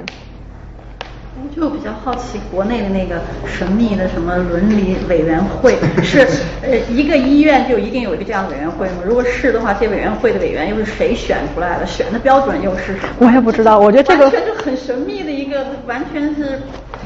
这个委员会哪里来的？谁选？其实我觉得这事情就很奇怪，就是我知道，就是国内其实药物新药研研发就临床实验的那个伦理那个审查其实是很严的。就他们并不是那么容易就拿到一个绿灯的，但是好像在具体的一个医学的，就是他可能我我都不知道，就说白了这这个事情都你都不知道这个伦理审查是怎么怎么做的，就是他肯定不是通过国家的药监局来去那个那个备案的，就是可能他可能会说这是一个医学解决方案，然后可能这个这个方案组我们那个审查只需要到一个就是这么一个私立医院的这么一个人头签盖个章，他就他就说是这个是 OK 了，然后所以就是。如我觉得，如果在美国，比如说，你可以，我觉得在美国一个私立医院不大可能去做这么一件事情，因为他知道他会惹上无数多无数的麻烦，就是他会有这个知识判断出来你会有一个大麻烦，然后他也而且他知道，就是说他如果跨这个红线，他会被就是这个这个官司给打的，就是说已经到他这个彻底破产清盘为止。所以我觉得就是你在美国你会有很多私立医院，但是他们不大会去做这件事情，因为这个风险太大了。啊，我想了解一下，就是现在我们对基因的研究达到一个什么样的程度？就是说，我们刚才说到，我们对什么样的基因来决定智商、智力的这些呃表现还还还不确定，还不确定。但有没有一些确定的信息？就是说，我们知道哪些信息，哪些基因能影响人的其他性状？就比如像肤色、身高、体重，什么头发的。样子等等等，这些都跟现在的可能一些代孕的市场或者说生育的市场已经应该已经是一些联系了。对，但是哦，这个问题我不是人类遗传学专家，这个你还真的是不能问。我知道，我只大概记得就是人对某些味觉是有可以由单基因来决定的，但是我觉得没有人会挑这个孩子喜欢黄色还是喜欢西红柿这种事情。对还有就是眼睛的颜色。应该也是一个单机，但是我觉得这个也不会，呃，就是说去在乎。对，发色我都不知道。然后对，越单基因的大家其实也不 care 的那对，其实很多单基因的特点 你不 care 的，或者比如说我知道，比如说白化病也是一个单基因，但是你不会让孩子变成白化病。对，往往是像你说，不是一个篮，不是把鸡蛋放在一个篮子里，它是很多基因。对，就是你真正 care 的，比如说这个孩子这个这个这个这个这个就身体素质啊，这个孩子的这个智力表现啊，这个孩子的相貌啊，它不是一个单基因的问题。不是单基因，对，就是它不是单基因，那有没有可能是相对复杂的，还是比较可靠，比如双基因或者三个基因？这个我就不知道了，这个我不知道了。决定次率一千多个。而且那个研究是，就是他测了十几万个人，然后他把这些人基因组都测个序，然后做一个关联分析。但是你去真的去看那个的，他会说那个，你去看那个性噪比真是糟透了，就是就是我们根本就不知道他筛进去的那个一千个的 list 中，它是哪些是真的，哪些是一个就是噪声，哪些是最好哪些是噪声。而且我觉得更重要一个问题就是，你想确定无疑的去知道这件事的话，你需要把人做一个转基因实验，但这个实验又是不可行的。所以说，我觉得这个其实我们能不能有一天真的是对人就决定人智力的这个基因有这个真正了解呢？其实这个是个很困难的一件事情。就这个实验本身就是非常发指的，你知道吗？我可以告诉你，就是在老鼠中可以做这实验。我们知道哪些实验能影响老鼠走迷宫的能力，就是哪些基因，这个这个是有这个有有人在做的。但是但是人的智力是高等多高等的多的一些活动，对不对？就比如说人的语言能力啊，你怎么用？你没有办法用老鼠或者甚至没有办法用猴子来模拟人的这些高等的智力活动，所以其实这个能不能研究出来，我觉得这都是一个非常大的不确定性的问题。啊，你好。一个之前那个审查的问题，就是说我们自己在做一些就是心理学方面实验的时候，它会有那个 IRB，那样叫 Institutional Review Board 来审查你的这些实验设计。那应该生物学上面也会有这样的一个，然后每个学校应该有这样的机构，或者说这个是，我不知道是不是这样的。对，这是美国是每个学校都有的。然后贺建奎这件事，南方科技大是撇得干干净净，他说他不知道。然后，所以这个就是你也不知道该说什么，就是，就好像这个事情站在前台的好像就是他，但实际上你知道这是不可能的。所以这后面会调查成是什么样，这是个很好的 investigative journalism 的一个话题，但我不知道能不能就是发。在美国的学校，你要是违反的话，会有，比如说这个 IRB 这个组织，他没有尽到他的义务，然后那他们会受到什么组织对他们的惩罚吗？就是他们的上级主管部门是什么？其实我真的不知道他有没有上级主管部门啊，但是我觉得美国的学校一般来说还是对这个事儿比较严肃的，因为他会吃官司呀。然后比如说他会受到联邦，比如说就是的惩罚，比如说就是说要求你赔偿退回经费啊，或者说什么，或者说要求以后说以后我们再也不会去资助你的这些研究啊，因为这个出这种事对整个机构这个学校的这个组织的打击真的是非常大，所以学校一般来说会对此是比较。比较就是严肃的，他不会认为就是说这是他捂盖子，或者说就是出面就是说跟你一刀两断就能轻易撇清的这么一件事情。所以我觉得真的是在美国，大家就可能就是在不同的环境下，人的行为也会不一样。你在美国这个环境监管环境，你会觉得就是说我应该去守规矩，要不然我都不知道后面会跟着一串什么样的麻烦。而我觉得在中国这个环境中，因为就是之前是一个中国是一个资本和一个狂飙突进的这么一个时代，我怀疑贺建奎做这件事儿的时候，他可能脑子都没有去想过这件事情。他他，我觉得他做的时候，根本就是他不是觉得我冒着进监狱的风险我要做这件事情，他根本没觉得自己会进监狱，所以他会去做这件事情。嗯，刚刚那个就是你说转基因食物对呃生态的话，如果有产生影响，或者是一些。啊，不行，那个，我说我说的是一个，首先我不是一个转基因作物方面的那个专业人员，然后我说的是，我记得是我读过类似的例子，但是我说的正更多还你还可以把它理解为一个 hypothetical 这么一个情况，所以就是，就是说我说这个可能性是有的，但是我不能跟你拿出，我现在想不出一个具体的例子来说。那今天时间差不多，大家如果有问题，主要还会再再留一会儿，大家可以继续交流。呃，要不的话，不然的话，大家感谢。